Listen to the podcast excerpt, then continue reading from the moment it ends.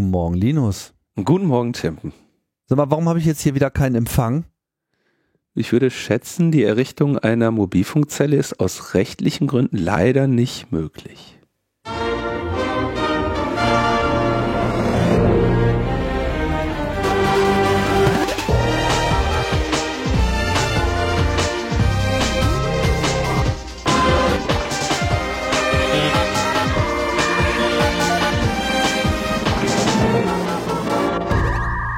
Logbuch Netzpolitik Nummer 451 vom 23.01.23. 23.1, 23, wie nennt man das, wenn so ein Datum in die eine Richtung wie in die andere Richtung funktioniert und man ein bisschen cheatet, weil ja eigentlich noch eine 20 dazu gehört, aber man die jetzt weglässt, weil dann hat man nichts mehr, worüber man reden kann. Weiß ich nicht. Ist so ein, ein Vexierbild. Vexierbild? Nein, okay. das ist kein Vexierbild. Man sieht ja immer das Gleiche, nicht zwei Dinge in einem. Ein Vexierbild ist mehr so der, der Blick, wenn man so auf, auf die deutsche Politik schaut. Das, da sind dann immer so zwei Bilder auf einmal, die einem entgegenkommen. Ja, so sieht's aus. Auf jeden Fall äh, machen wir wieder eine Sendung. Mir fällt nur auf, Tim, weißt du, also 23 ist eine Primzahl, ne? Ja. 1 ist eine Primzahl. Mhm. Und wenn man 23 plus 23 plus 1 rechnet, ist 47, ist auch eine Primzahl. Und die Quersumme von 47 ist 11, ist auch eine Primzahl. Wahnsinn. Ist 2 ja nicht auch eine Primzahl? 2 ist auch eine Primzahl, ja. Also die Quersumme von 11, 2 ist auch wieder eine Primzahl. Das ist interessant. Die Frage ist, was, was, was, was bedeutet das alles? Heute ist einfach Prime Day. genau, wir starten nämlich LNP Prime. Da kriegt ihr eure Informationen ohne zusätzlichen Versandaufschlag. Und, äh, Tim, und 1, 2 und 3, alle Zahlen, aus denen das Datum ist, Primzahlen. ist, äh, mein Hirn splattert gerade durchs Studio. Oh, Wahnsinn. Äh, ist einfach äh, unglaublich. Boah. Ja. Und Mhm. 2023 wird der CCC 42. Das ist in der Tat äh, schon länger. Es, es, es macht alles Liste. Sinn. Jetzt kommt endlich alles zusammen, was zusammengehört. Cui bono. ja, genau. Und wenn ihr jetzt diese Aufzeichnung rückwärts hört, ne, wisst ihr schon. okay, Dann, äh, dann, dann glaubt ihr, das würde alles überhaupt keinen Sinn machen, Mhm. wenn ihr die rückwärts hört. Aber wenn ihr die oft genug rückwärts hört und dabei die richtigen Substanzen zu euch nehmt, dann verspreche ich euch, wird es irgendwann Sinn machen. Aber da muss man richtig, richtig. Also ich glaube, mit diesen ganzen Substanzen wird das Ganze schwierig und dann ist es leider äh, unavailable for äh, legal reasons. Stimmt. genau. Heute ist nämlich wieder soweit. Äh, der HTTP-Status ist wieder zurück. Zumindest die offiziellen äh, Zahlen passen jetzt mal wieder hier zu unserer Episodenausgabe.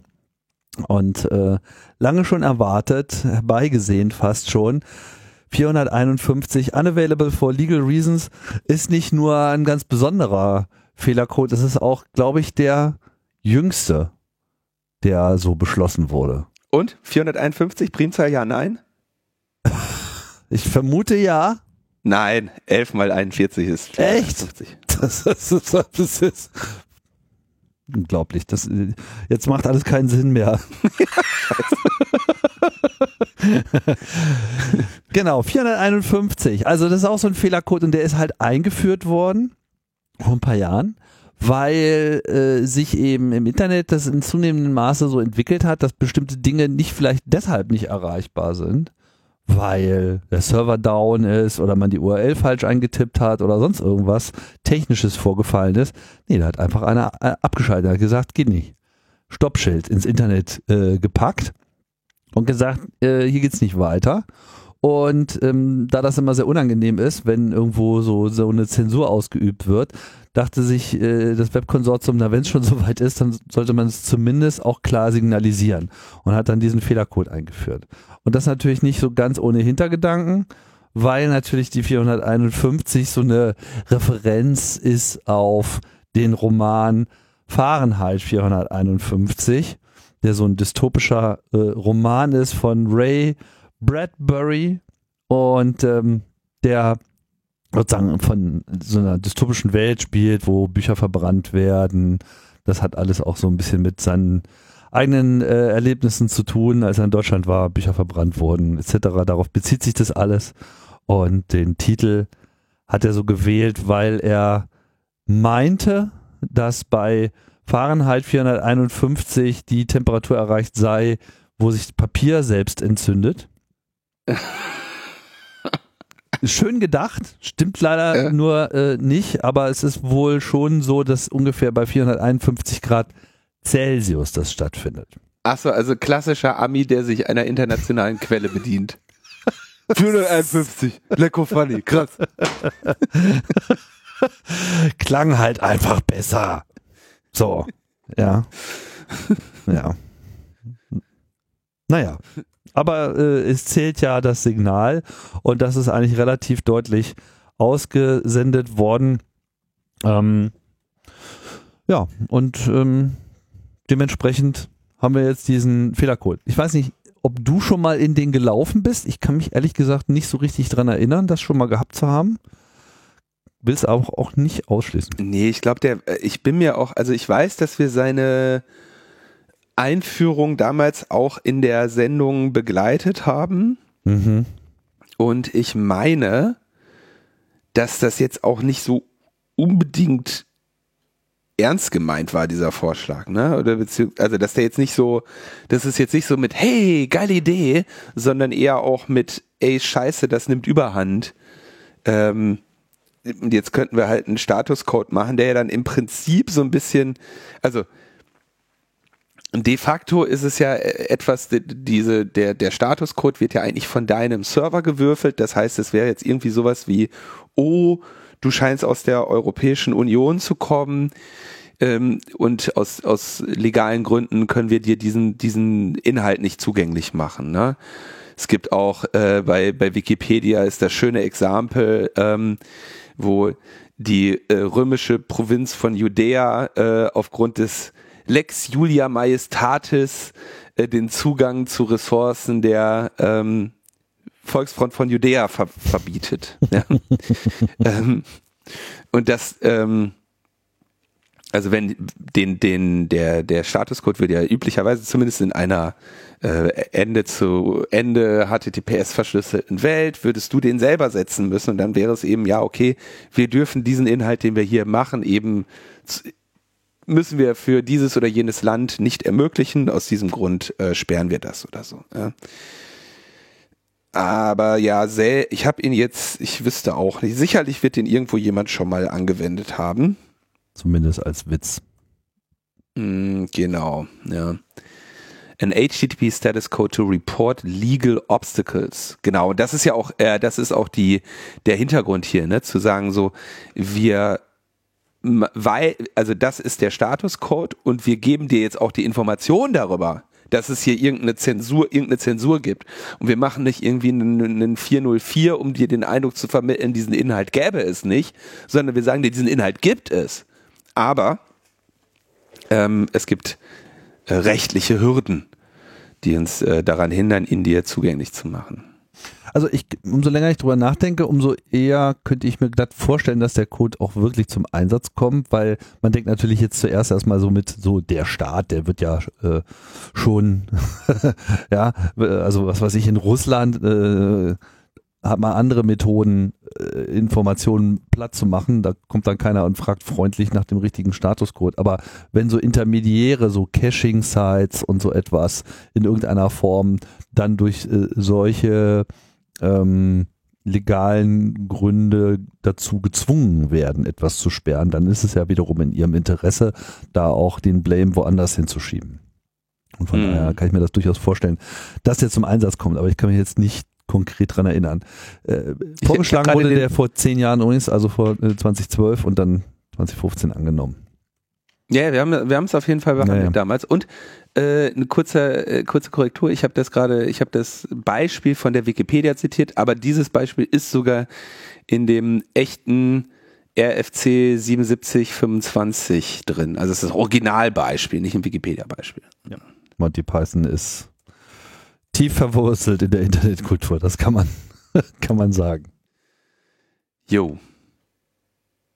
So, dann Ah, Merch, der Merch-Versand findet statt, habe ich äh, festgestellt durch äh, Twitter. Da haben Leute mir schöne, schöne Fotos geschickt von ähm, schönen Hoodies und T-Shirts, die Echt? ich selber noch nicht habe. Dir Muss ich jetzt auch mal. oder uns? Ja. Also das äh, findet jetzt äh, statt. Ähm, wir haben ja immer darauf hingewiesen, dass, das, dass man da mit Wartezeiten leider rechnen muss, vor allem äh, mit Wartezeiten aufgrund der Weihnachtszeit, sodass es jetzt nicht mehr zu erwarten war, dass ihr das vor Weihnachten beko bekommt. Aber jetzt wird es ausgeliefert und das, äh, Leute freuen sich. Ein schönes, schönes Motiv. Ich, mich, ich freue mich auch, möchte es auch haben. Kommt. kommt. Achso, und vielleicht noch kurzer Hinweis, wenn ihr Fragen habt, bitte nicht an uns stellen, weil wir haben tatsächlich damit nichts zu tun. Ähm, das wird alles von Ticket Toaster gemacht, deswegen müsst ihr euch äh, bei Fragen zu eurem Versand, zu Sonderanfertigungen, ich will aber 5XS oder so, das müsst ihr dann alles leider mit äh, Ticket Toaster klären oder zum Glück, weil ähm, dafür werden sie bezahlt. Genau. Okay, dann hatten wir ein Feedback und jetzt bin ich, ich hoffe, ich wiederhole das. Ich mache ganz schnell. Ähm, wir hatten vor mehreren Sendungen darüber gesprochen, dass in Deutschland der Notruf ohne SIM-Karte nicht mehr möglich ist, obwohl er es ursprünglich war. Und dazu haben wir dann gesagt, habe ich mich beklagt, dass es irgendwie, oder habe ich dann gesagt, der Grund dafür ist, dass es zu viel Missbrauch gab. Dann habe ich mir gefragt, wie blöd sind denn die Leute? Und dann haben wir, haben wir habe ich eine E-Mail bekommen von Stefan, und ich hoffe, ich wiederhole das jetzt nicht. Hintergrund ist offiziell der Missbrauch der Notruffunktion zum großen Teil von Flohmärkten, auf denen die Funktionsfähigkeit von Handys damit geprüft und demonstriert wurde, dass man den Notruf wählt. Und dadurch gab es dann an Samst und Sonntagen eine Flut von Anrufen bei den Notrufzentralen. Ähm, okay, das äh, soweit äh, der Hinweis. G kann ich mir vorstellen, dass das stimmt. Es ist die einzige Nummer, die man eben ohne SIM anrufen kann, aber ist auch wirklich die Leute, weißt du? Die Leute, so sind sie. Du, du kannst, du machst den schönen Notruf, sag ich, oh geil, kann ich mein Handy drin ausprobieren. Was willst du mit solchen Leuten machen? Wird, äh, ja, wird alles. That's why we can't have nice things. Ja, that's why we can't have first aid. nee, ich kann es mir nicht, ich kann es, ich bin dann auch, also ich stelle mir die Frage, ob hier, ähm, ja, also wir, hatten, wir waren ja auch so ein bisschen zu dem Ergebnis gekommen, dass es jetzt tatsächlich in der heutigen Zeit auch wirklich nur noch sehr selten ist, dass, dass man jetzt ein, ein Telefon, ein Mobiltelefon sich in zwar geladenem Zustand befindet, aber ohne SIM-Karte. Insofern ist es wahrscheinlich halbwegs verschmerzbar, dass es diese Möglichkeit nicht gibt. Also werden jetzt wenig Menschen daran sterben, aber äh, ja, äh, gut. Es ist, ja, ich meine, mittlerweile sind natürlich einfach Mobilfunktelefone überall. So, und äh, ich glaube, der Fall, dass irgendwo ein Mobilfunktelefon ohne funktionierende SIM-Karte gerade die einzige Option ist, mit der man einen Notruf auslösen kann, ich glaube, Mhm. das ist dann doch sehr überschaubar. So und wenn dann halt einfach äh, da so ein mm, ja so so ein übergriffiges Verhalten im Wesentlichen das einzige ist, was man da noch äh, messen kann durch die Bereitstellung dieses Features, kann ich mir auch schon vorstellen, warum man das irgendwie einstellt. Das ist aber auch wirklich so ein Punkt, muss sagen, also da werde ich dann auch gefühlt äh, alt, ne? So dieses dieser Umgang mit so öffentlichem Gut. Ne, das ist ja dann auch so ein bisschen so wie zerstörte Bushaltestelle. Da stehe ich dann schon da und denke mir so, also früher hat es das nicht gegeben. Doch, hat's, hat früher auch gegeben, Also aber wahrscheinlich auch früher auch gegeben, aber es- man, man denkt das ja dann immer, ne? Das- einfach, Tim, die müssen einfach dem System zeigen, ne, die müssen dem System so richtig einen aus, auswischen. Und dann hauen die halt die Scheibe von der Bushaltestelle kaputt und treten Elektroroller um und, und machen damit so richtig mal, weißt du, zeigen mal so richtig, ja. was hier los ist. Ne? Wer hier die, wer die neue Generation ist, wer äh, ne, diese Welt, nur dieser Welt noch äh, Veränderungen herbeiführen kann. und dem System mal so richtig einen auswischt. Das ist, äh, da kannst du dieser Rebellion, die da drin steckt, ja, auch diese, diese Männlichkeit, die dadurch demonstriert werden kann, ne, das ist schon, äh, das darfst du nicht äh, unterschätzen, was, was für, wie, wie beeindruckend das auch ist, ja, mhm. für die jungen Mädels. Wenn da mal so einer eine Bushaltestelle kaputt kloppt, die denken sich ja, meine Güte, muss der zeugungsfähig sein. Das ja, kannst du dir ja vorstellen, ne? Da das siehst du doch überall. da muss ich jetzt unbedingt meine Chromosome hintragen. da muss ich jetzt, von dem will ich eine, von dem will ich eine, eine, eine Teenager-Schwangerschaft. Also das, so wirklich, ich meine, ja, das ist, also. Äh, so, am Ende funktioniert es sogar. Man weiß es nicht. Man ja, das ist das Einzige, was dann am Ende funktioniert. Ja, nee, also, das, ist, das es, ist, ja. es ist dramatisch, es ist wirklich, ähm, das, auf jeden Fall das alte Selektionsprinzip scheint so ein bisschen ausgedient zu haben. Mit, mit The Fittest hat irgendwie echt schlechte Karten. Oh je. Okay. Kommen wir zu einer äh, übergeordneten Frage. Ausgelöst durch den ganzen, ja, durch die ganze Aufregung rund um die neuen äh, AI-basierten Systeme, die ja pfiffige Sachen ausspucken. Angefangen hatte es ja mit den Bildern und das ist, sagen wir mal, auch noch so das Sichtbarste, auch wenn jetzt gerade viel Diskussion äh, auch um Text entstanden ist durch Chat-GPT, gab es ja vorher eben schon so DALI, Midjourney, Stable Diffusion und sicherlich noch ein paar andere Player, deren Namen mir jetzt gerade nicht einfallen. Also Startups, Open Source Projekte, die von den Fortschritten der ähm, KI-Technologie und speziell eben des Machine Learning profitieren und dann eben in der Lage sind, jetzt äh, neue Werke zu schaffen, ich wähle jetzt schon meine Worte mit Bedacht, weil das jetzt nicht ganz äh, unerheblich ist. Und gerade im Bildbereich, mh, hm, wenn man sich halt anschaut, wie so die Software äh, dann auf einen zukommt, ist es ja so, dass man dort eben hingehen kann, mit Text sagen kann, ich hätte gern jetzt mal ein Bild, da ist, was weiß ich, Space Invaders mit Kaugummi äh, ähm, im Mund, die, keine Ahnung, die Massayes singen. So. Und das, setzen die Dinger dann halt in irgendeiner Form in Bildmaterial um, ob das dann was taugt oder nicht. Und dann kann man aber noch so Optionen angeben und sagen, jetzt hätte ich das ganz gerne, aber auch noch so, als wäre es von Rembrandt gemalt. Ja, oder mit einem Einfluss von Andy Warhol. Sprich, hier äh, wurde dann auch gleich so diese Anleihe an einen spezifischen Stil mit eingebaut.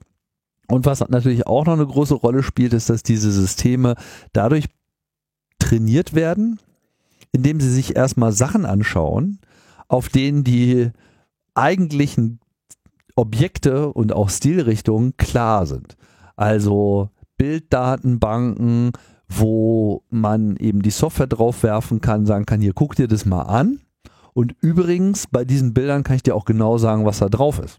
Weil dieser Bezug zu dem Text, zu dem Inhalt, muss ja auch erstmal irgendwohin irgendwo herkommen. Den denkt sich die Software nicht selber aus. Das hat alles erstmal was mit so Ground Truth äh, zu tun. So mhm. funktioniert Machine Learning generell. Und äh, richtige Intelligenz werden wir erst haben, wenn das nicht erforderlich ist. Jetzt geht natürlich die Sache in die nächste Runde weil natürlich viele aufmerksam geworden sind im künstlerischen Bereich. Ja, die sagen so, wie was, ihr guckt uns hier unsere, äh, unsere Bilder an und ihr macht dann da ein Produkt draus, wo dann vielleicht Leute Geld für bezahlen und wir kriegen mal wieder nichts ab. Ist denn das überhaupt mit dem Urheberrecht oder ist denn das überhaupt mit dem Copyright äh, vereinbar? Und es gab jetzt schon Künstler, die auf Basis von Urheberrecht ähm, Startups verklagt haben. Und auch Getty Images ist jetzt hier mit dabei und sagt, Leute, ihr könnt hier einfach unsere Bilddatenbanken nehmen und die einfach mal so auslesen ähm, und dann da eure Modelle draus bauen und dann habt ihr was und wir kriegen da nichts von ab. Und das ist natürlich jetzt wirklich eine interessante Frage, wie man das bewertet. Ja, äh, also schwierig, ne? Also äh, irgendwie scheint das so eine Gesetz der großen Zahlgeschichte zu sein, weil jetzt wenn du, also wenn du in deinem Leben äh, so und so viele Fotos gemacht hast oder so und so viele Bilder gemalt hast, ne? Dann könnte man ja theoretisch oder, oder überhaupt, wenn, wenn man das Lehrmaterial der AI kenne, kann, kennen würde, könnte man ja ungefähr schauen, wie viel Beitrag du jetzt geleistet hast. Und der wird natürlich als Einzelperson verschwindend gering sein. Also warum sollten die dir etwas geben, wenn die Entfernung deines Beitrags aus dem Lehrmaterial am Ende garantiert keinen Effekt, also oder einen nicht messbaren Effekt auf die Qualität dieses AI-Produktes hat. Na, also wo willst du jetzt, wie viel willst du haben? Ja, hier ist dein Bruchteil eines Cents. Gleichzeitig, wenn das, wenn man den, also das Material, was sie als Lehrmaterial haben, in der Summe, daraus schöpfen sie natürlich enormen Gewinn ne? Also, oder, oder enorme Möglichkeiten, die sie sonst nicht hätten. Und sie nutzen dieses Material ohne jegliches, in, in gewissermaßen erklärtes Nutzungsrecht. Also es ist wirklich ein spannendes Feld, ne? Es ist, es ist wirklich ein, ein, ein spannendes äh, Feld, zumal es ja auch so ist, man ist, was ja nicht stattfindet, ist so die unmittelbare Reproduktion. Und hier wird es auch nochmal in, äh, interessant in, in rechtlicher Hinsicht. Wir haben ja nun in, in Deutschland eine etwas andere Gesetzgebung. Hier haben wir das Urheberrecht. Das heißt, hier liegt ein Recht beim Urheber, das Werk, was der Urheber, die Urheberin geschaffen hat, äh, als solche weiter zu verwenden. Man kann dann Nutzungsrechte abtreten, aber es gilt erstmal das Urheberrecht. Im äh, angelsächsischen Rechtsraum ist halt das Copyright äh, das definierende Element. Da geht es eigentlich von vornherein um die Vervielfältigung. Jetzt findet ja eine Vervielfältigung in dem Sinne gar nicht statt. Ja? Und auch eine Wiedergabe des äh, Originals in dem Sinne nicht.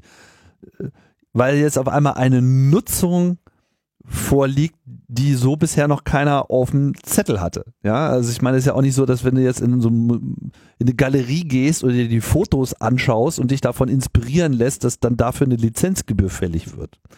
Und man könnte argumentieren, dass das, was diese Algorithmen machen, ja nur ein sehr genaues Hinschauen und selbst inspirieren auf Basis mathematischer Vorgänge ist.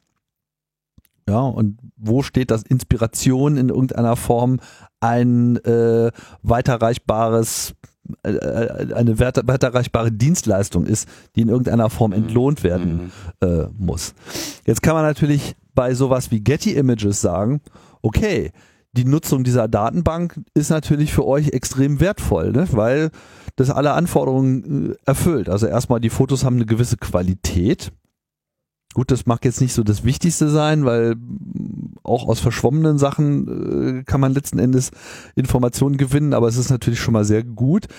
Wenn du jetzt sagst, gib mir mal Bilder mit Füchsen, ja, und dann kriegst du wirklich eine breite Zahl an Füchsen in allen Farbtönungen und äh, über alle Kontinente verteilt, alle Varianten von Füchsen in tausend verschiedenen Darstellungen und du kriegst nicht nur die Bilder mit den Füchsen, sondern du kriegst auch noch die Information mit dem Bild, dass da ein Fuchs drauf ist. Das ist natürlich für Trainingsmaterial hervorragend. Also insofern liegt hier tatsächlich auch eine Leistung vor, weil diese Datenbank quasi für deine Trainingszwecke wunderbar geeignet ist. Und wenn du die dann eben dafür einsetzen möchtest, dann, äh, ja, dann könnte das eben durchaus ein, mm, ein Mehrwert darstellen. Ne? Was den Urheber betrifft, der jetzt dieses Foto gemacht hat, wird es dann schon ein bisschen schwieriger, ja, weil ist ja das Foto, also kommt jetzt die Bildbeschreibung von dem Urheber? Eigentlich nicht. Das macht dann wahrscheinlich irgendjemand anders. Es guckt auf das Foto drauf und sagt, ja, okay, da ist jetzt das und das und das drin zu sehen und ich habe das jetzt ja mal ordentlich verteckt. Und daraus stellt sich einfach generell natürlich jetzt die Frage, inwiefern sind solche Ansprüche äh, überhaupt gerechtfertigt und wenn ja, auf Basis welcher Rechtsauffassung, Rechtsgebung und welcher Gesetze ist es das oder nicht? Also ich kann da noch nicht mal so eine, also auf jeden Fall, sag ich mal, so das Minimum wäre ja, dass, dass es jetzt Teil deines Urheberrechtes wird, dass du zumindest bestimmen kannst, ob du möchtest oder nicht möchtest, dass eine derartige Nutzung deiner Materialien stattfindet oder nicht. Ja, dass du sagst, hier, pass auf, ich habe dieses Bild gemalt, das ist super, das gefällt mir. Da stelle ich hier, ne, sagen wir mal, Creative Commons zur Verfügung, aber ähm, da darf kein, da darf keine AI mit trainiert werden. So würde ich jetzt schon, also dass, dass du damit leben musst, dass jemand, weil du etwas ins Internet gestellt hast, eine AI damit füttert, kann ja auch nicht richtig sein. Zumal ja AIs auch für andere Zwecke gefüttert werden. Also vielleicht gar nicht äh, künstlerische und Reproduktionszwecke, ne?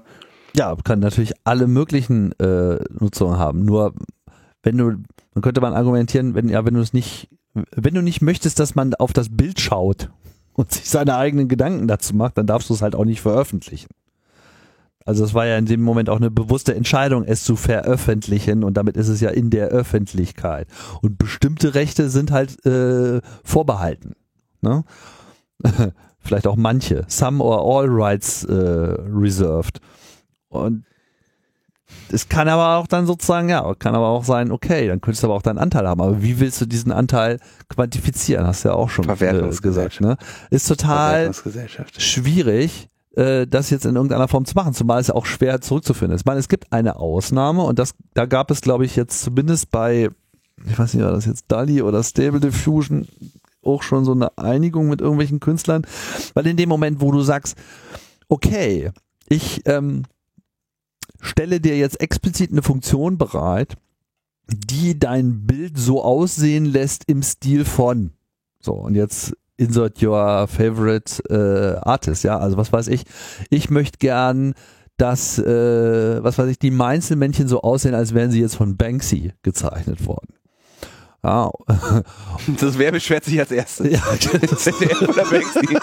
also, wer hat da mehr dagegen und wer, wer wird als erstes unentspannt? So, aber ne, also das ist ja sowohl, was jetzt so Manzelmännchen betrifft, als auch äh, Banksy äh, schon mal eine Frage, okay, ist das jetzt in irgendeiner Form eine so, ich meine, es gab natürlich auch schon bisher Künstler, die ähnliche Dinge gemacht haben. Es wird sicherlich irgendjemand wird schon mal was Meinzelmännchenartiges gemacht haben, wo du sofort siehst, ah, ist halt irgendwie Meinzelmännchen, aber auch irgendwie nicht.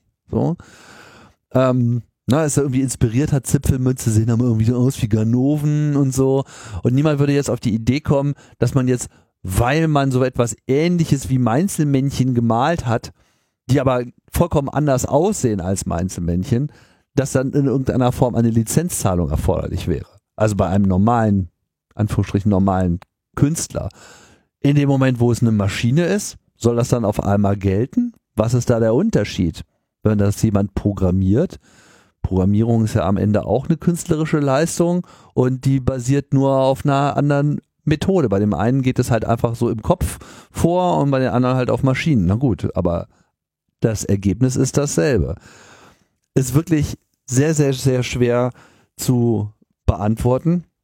Aber bei mir klingeln natürlich jetzt schon so die Alarmglocken, weil wenn jetzt die Bilddatenbanken und die Urheber, die Fotografen entsprechend Überlegungen anstellen, dann kannst du die Uhr danach stellen, dass die Musikindustrie schon Ante Portas ist.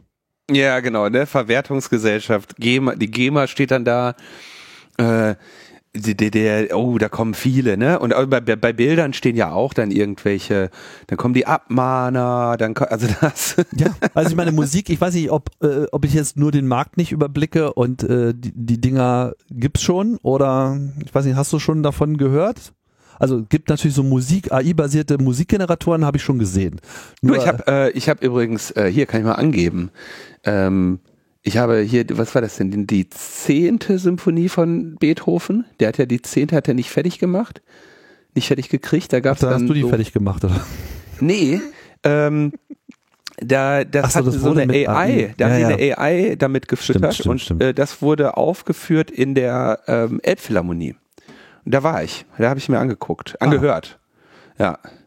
Und äh, da gab's, gibt's aber, da haben sich sehr viele dran äh, beschäftigt ähm, mit, mit, mit dieser zehnten Symphonie von Beethoven. Unter anderem haben die auch dann äh, Komponisten und so, ne? Und Beethoven, Kenner Beethoven hat ja sein eigenes, der ist ja im Prinzip seine eigene musikwissenschaftliche Gattung, äh, wo dann äh, ne, Leute, die jetzt, was weiß ich, äh, gibt's Leute, die können halt jedes Beethoven-Stück spielen und haben sich, haben den studiert, ne, haben über den promoviert, habilitiert und zehn Doktor, Ehrendoktorwürden in der Auseinandersetzung mit Beethovens Werk. Und diese Leute durften natürlich dann, die müssen dann natürlich jeden, der, der sagt, ich mache jetzt hier die zehnte Sinfonie fertig, der wird dann von denen beurteilt und bewertet und kritisiert und so, ne? Das äh, haben wir da alles so hm, gemacht. Ja. Weißt du, wer da, wer, wer da mit dabei war bei diesem, äh, bei dieser Maßnahme mit der, mit der KI und der zehnten Symphonie? Die Deutsche Telekom. Ich weiß, sie hätte bezahlt, ja. Na super. Sollte man lieber Mobilfunkmasten aufstellen. Und nicht den Beethoven Das geht Musik leider mitnehmen. nicht, wie wir, äh, wie wir dazu kommen. Ja.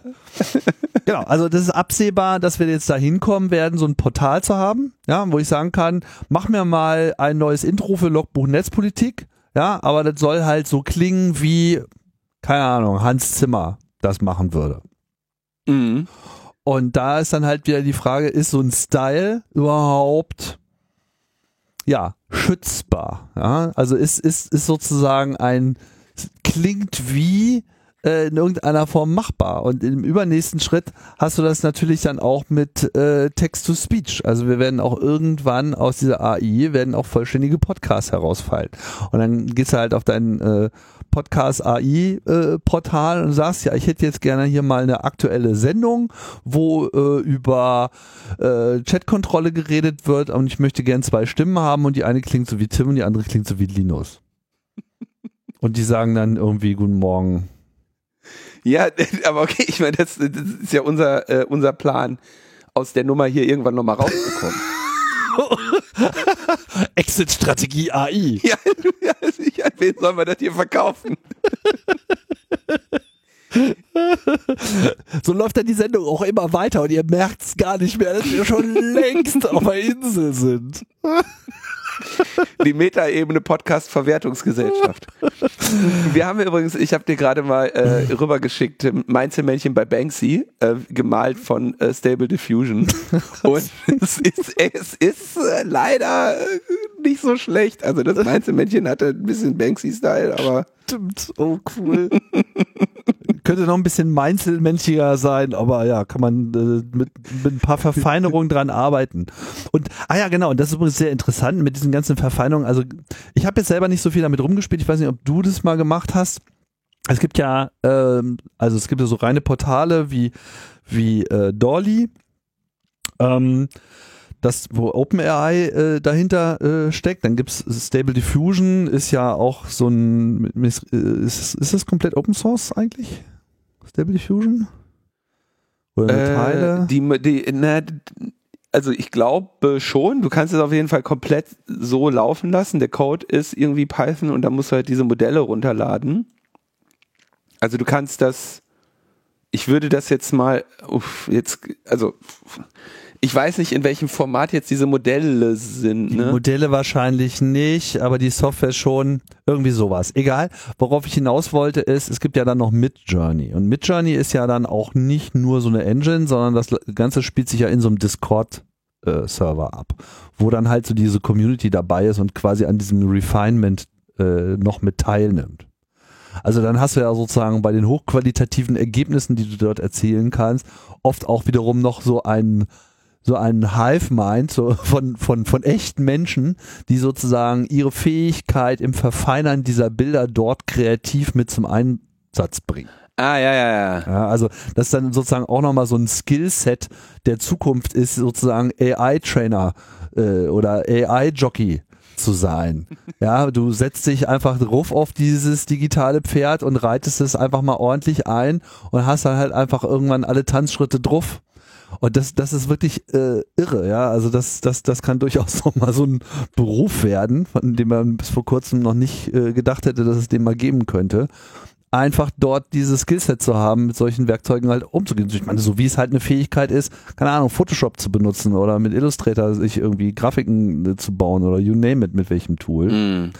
Und ähm, dementsprechend mh, mm, ist hier nochmal schwieriger in irgendeiner Form zu beurteilen, wessen Input jetzt hier am Ende auch wirklich der entscheidende ist, weil genauso ist natürlich auch das klug formulieren des eigentlichen, also dieser iterative Prozess, mit dem man da rangeht. Und tippst da irgendwas ein, Stable Diffusion, das meiste ist irgendwie schmierige Bilder mit komischen, verzerrten Augen und sieht meistens auch alles total creepy aus. Aber wenn du halt das so ein bisschen kennst und weißt, wie du es formulieren musst und das dann nochmal durch verschiedene Stufen durchsteckst, ich habe nicht zu viel Zeit damit verbracht, ihr merkt es schon, aber dann, dann, dann kann man eben ganz ordentliche Ergebnisse erzielen. Und die sind ja dann auch schon wieder eine kreative Leistung, die eben ein Werkzeug verwendet, was selbst ja sicherlich von anderen profitiert, aber wie viel Prozent bleibt dann da noch übrig und wie viel kann das verhindern?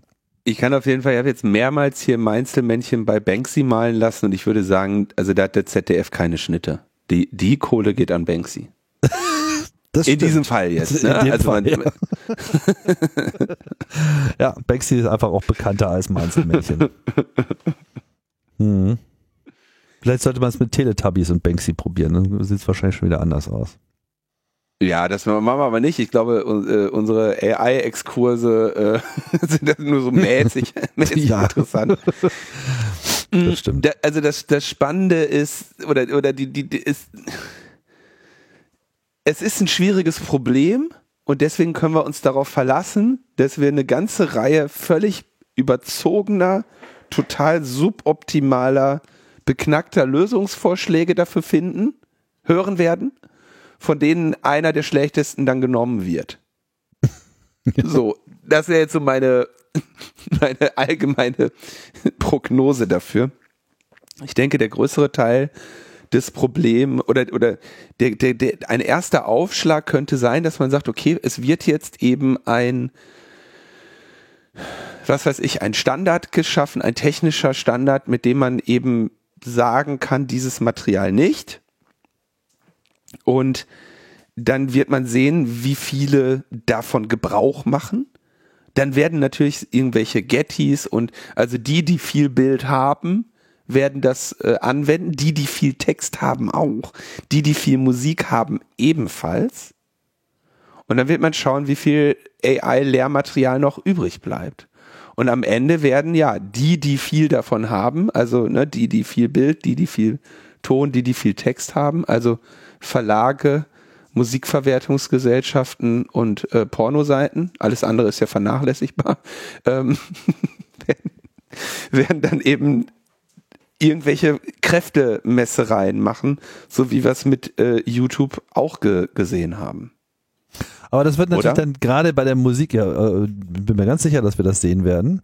Ähm, die Frage ist nur, was kommt dabei raus? Weil gerade in der Musikindustrie, ich meine, erinnere dich an diese Fälle, die wir hier auch besprochen haben, mit diesen ganzen Klagen, mit wer hat jetzt hier was kopiert und ist irgendwie so ein Sample dann sozusagen schon lizenzfähig oder nicht. Also das war ja schon bei so eins zu eins Kopien, ja, was weiß ich hier, Kraftwerk-Samples werden in irgendeinem Rap-Song verwendet, wo man relativ klar sagen kann, okay, dieser eine Sample, der klingt jetzt mal wirklich genau so wie von dort und wir diskutieren jetzt sozusagen nur darum, ob die Wertschöpfungshöhe ausreicht, wenn das so und so viele Sekunden Material waren oder oder nicht. Und das dann sozusagen eine Bagatellgrenze äh, entfällt. Mm. Aber wenn jetzt sozusagen der Klang, der dabei rauskommt, nur diesen Charakter hat und in irgendeiner Form daran erinnert, so wie das ja in der Musik tausend und millionenfach täglich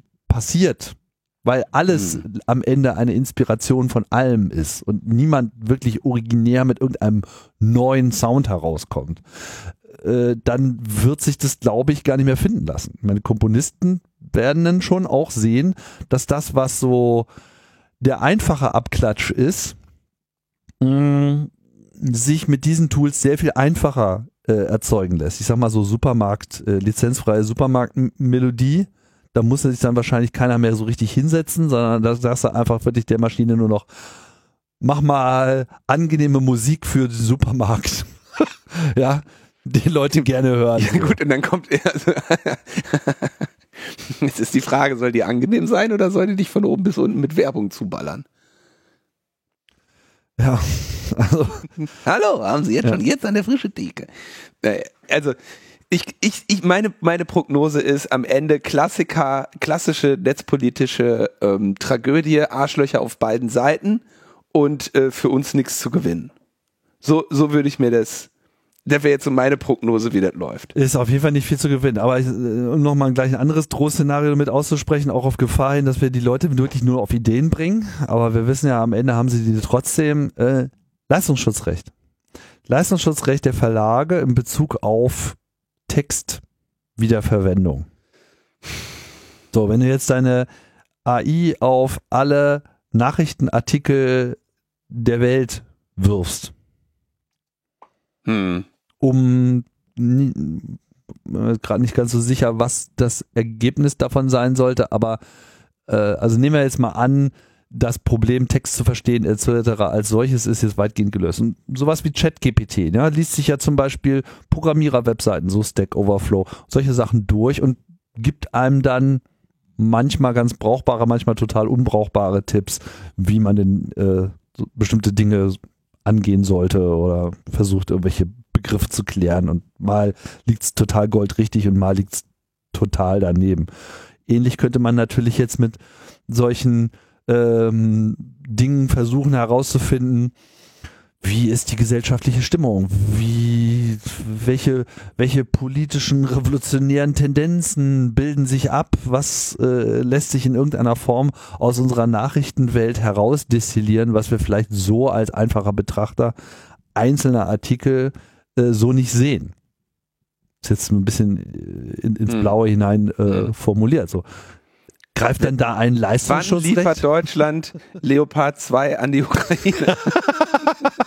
Genau, sind wir schon so weit jetzt oder, oder müssen wir nochmal äh, drüber diskutieren? Irgendwie? Das ist ja auch irgendwie ein bisschen neu. Das. Ja, wir haben noch, wir haben noch ein AI-Thema, auf das wir äh, vielleicht jetzt leicht äh, überge übergehen können. Ja. Und zwar, ähm, es hat weiterhin mit dem Lehrmaterial zu tun.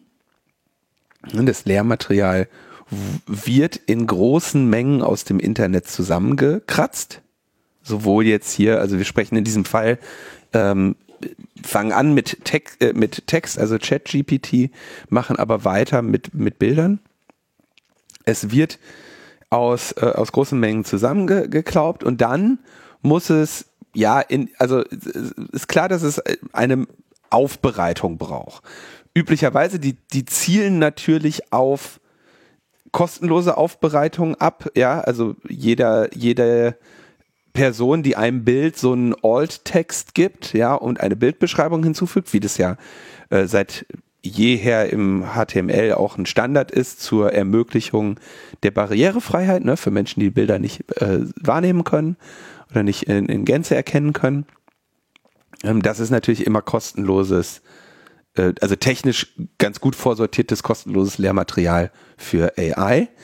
Ähm, da, so, dann gibt's andere Sachen, die müssen vielleicht mal konkret zugefüttert werden. Und dann gibt's aber das Problem, wenn du so ungeprüft große Datenmengen aus dem Internet nimmst, seien es Text, seien es Bilder, da hast du relativ schnell das Problem, dass es nicht jugendfrei ist oder in irgendeiner Form eben auch ne, gewaltverherrlichend, ähm, sexuell, ähm, ge sch schreckliche Schilderungen, Dinge, die du nicht haben willst. Ja, ähm, und das gleiche Problem haben wir ja, äh, kennen wir ja auch schon von, von Facebook, ja, die, äh, die, die diese ganze, diese Millionen oder Milliarden ähm, Menschen, die da äh, ihren, ihren Beiträge in das Internet schreiben, irgendwie säubern müssen. Gibt es ja auch eine schon vor einigen Jahren gelaufene äh, Dokumentation The Cleaners, die sich damit auseinandersetzt, dass dann eben Menschen in Niedriglohnländern das, was eine AI vorfiltert,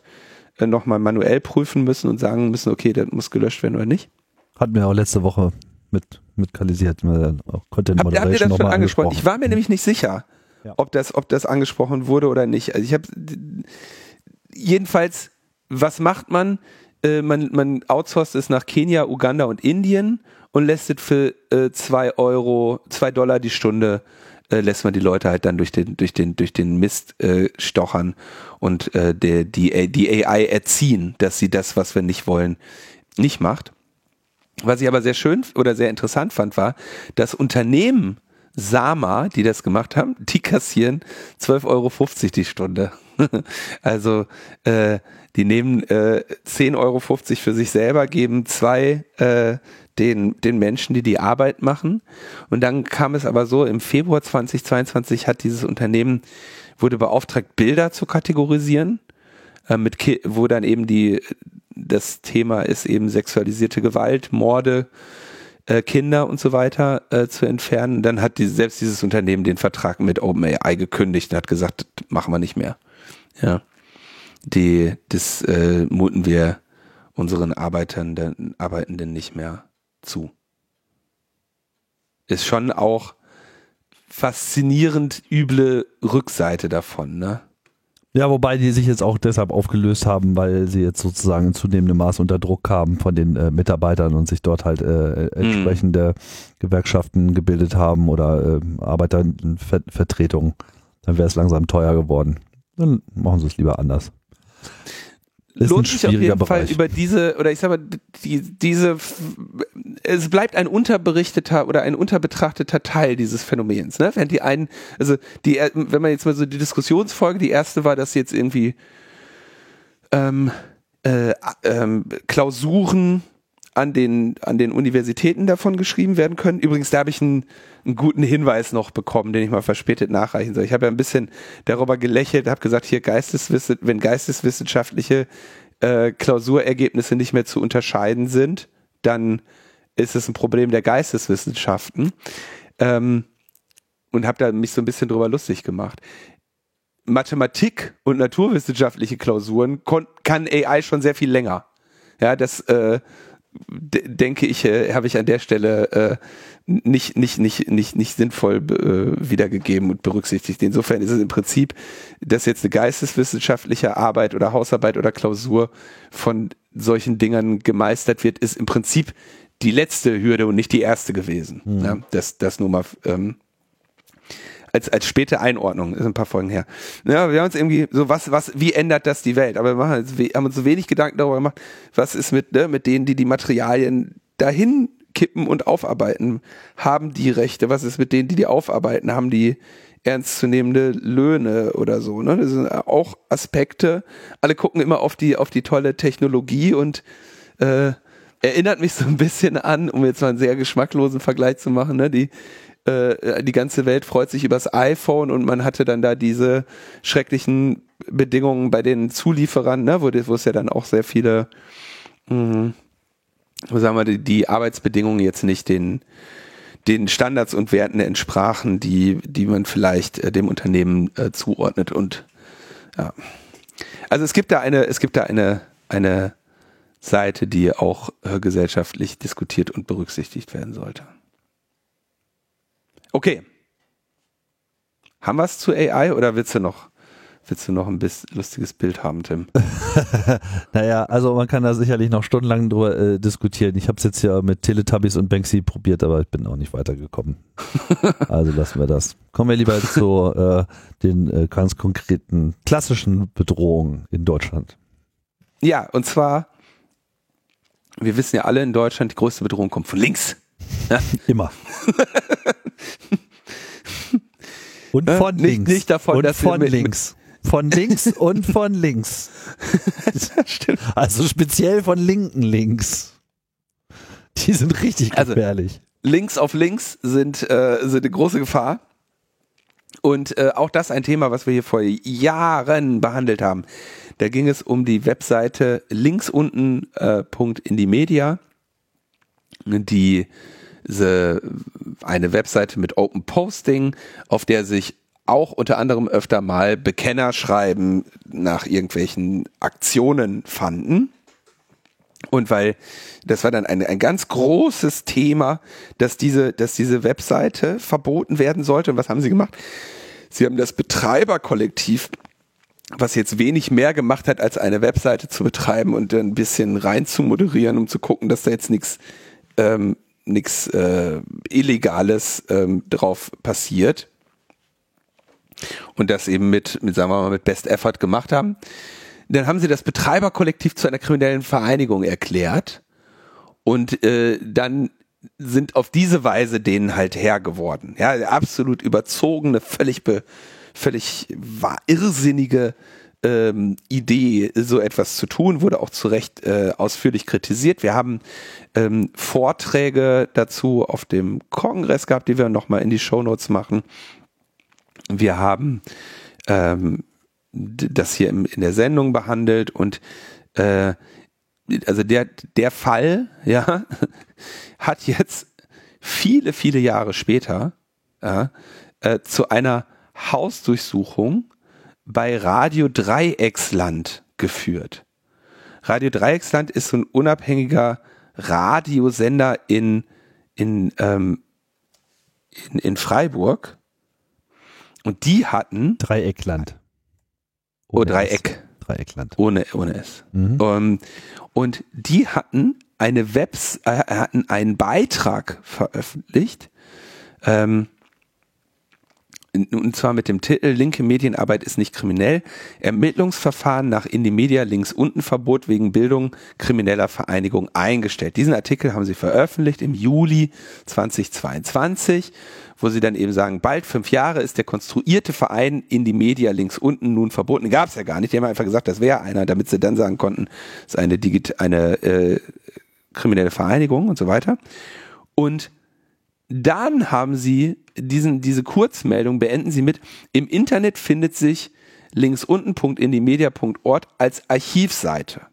Damit endet diese Meldung, wo sie darauf verlinken, dass es eine Archivseite gibt von diesem äh, links unten äh, .indimedia.org. Übrigens auch ähm, geht da ganz, also die, ist auch unter dieser Webseite erhältlich. Und das wurde diesem Radiosender nun zur Last gelegt, dass sie auf diese Seite linken, deren gegen die ein Verbotsverfahren angestrengt wurde, das gescheitert ist. Und dann haben die nichts anderes zu tun, als die Räume dieses Radiosenders und zwei Privatwohnungen zu durchsuchen und dabei Datenträger wie Laptops und Smartphones zu beschlagnahmen, weil die einen Link gesetzt haben. Völlig absurd. Völlig absurd, ne?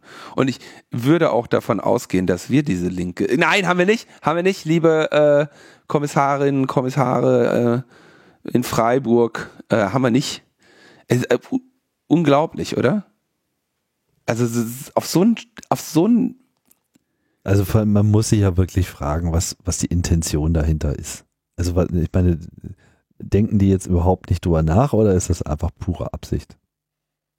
Also es, es kommt auf jeden Fall so rüber, als wäre es pure Absicht. Also man weiß gar nicht, was schlimmer ist, dass, dass man ihnen pure Absicht unterstellt, ja, oder totale Inkompetenz.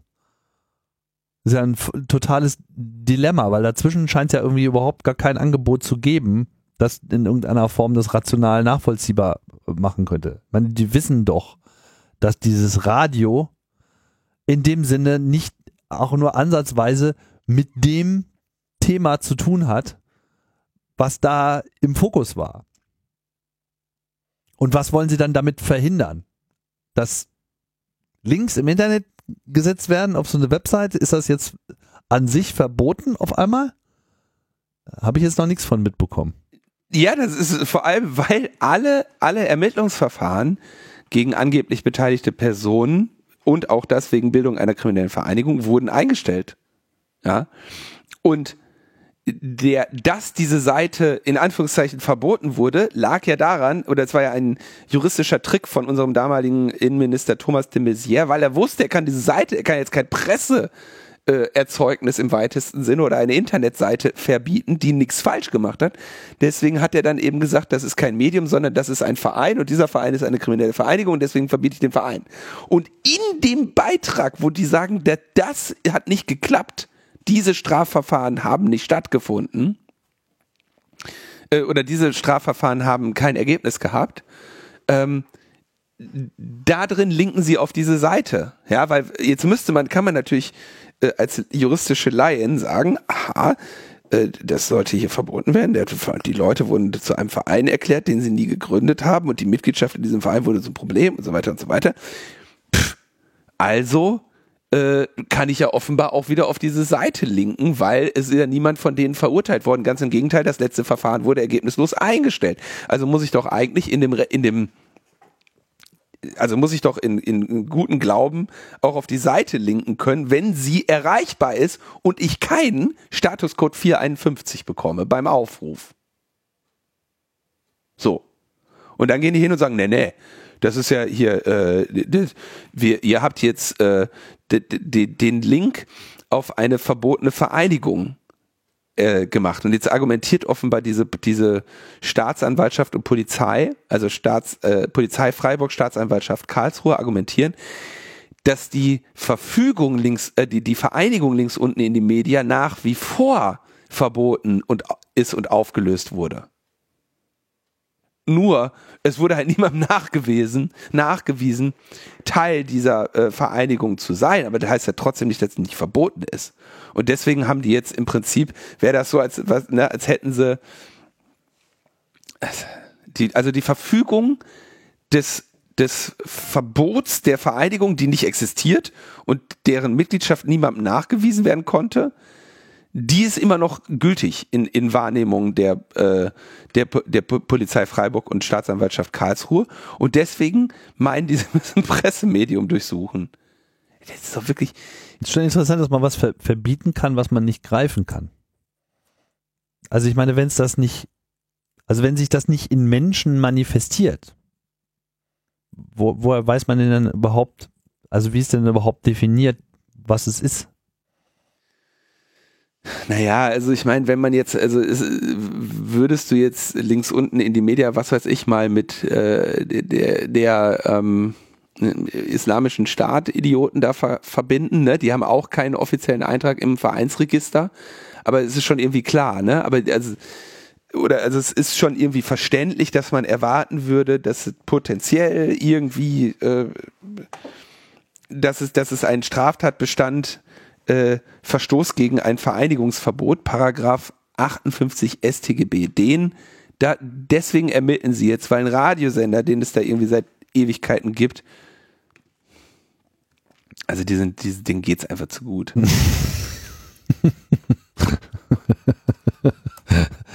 ja, und könnte sich vielleicht auch auf andere Sachen konzentrieren.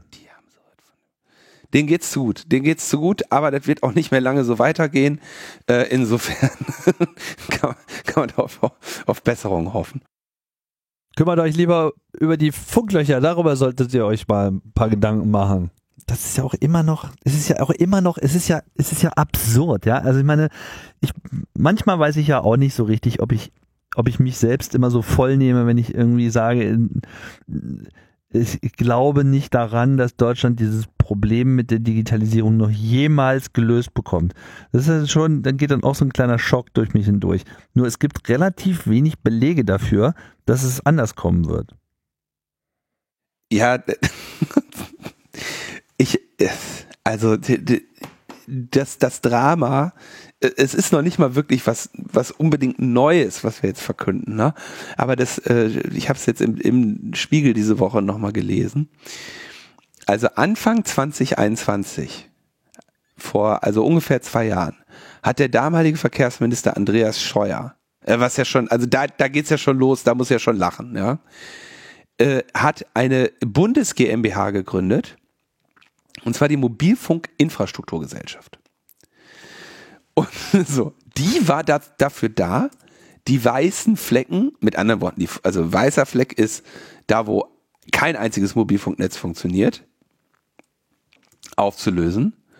Und ähm, findet sich in der, im Spiegel der wunderschöne Satz, statt das Problem zu lösen, wurde sie selbst zu einem. das ist sehr schön.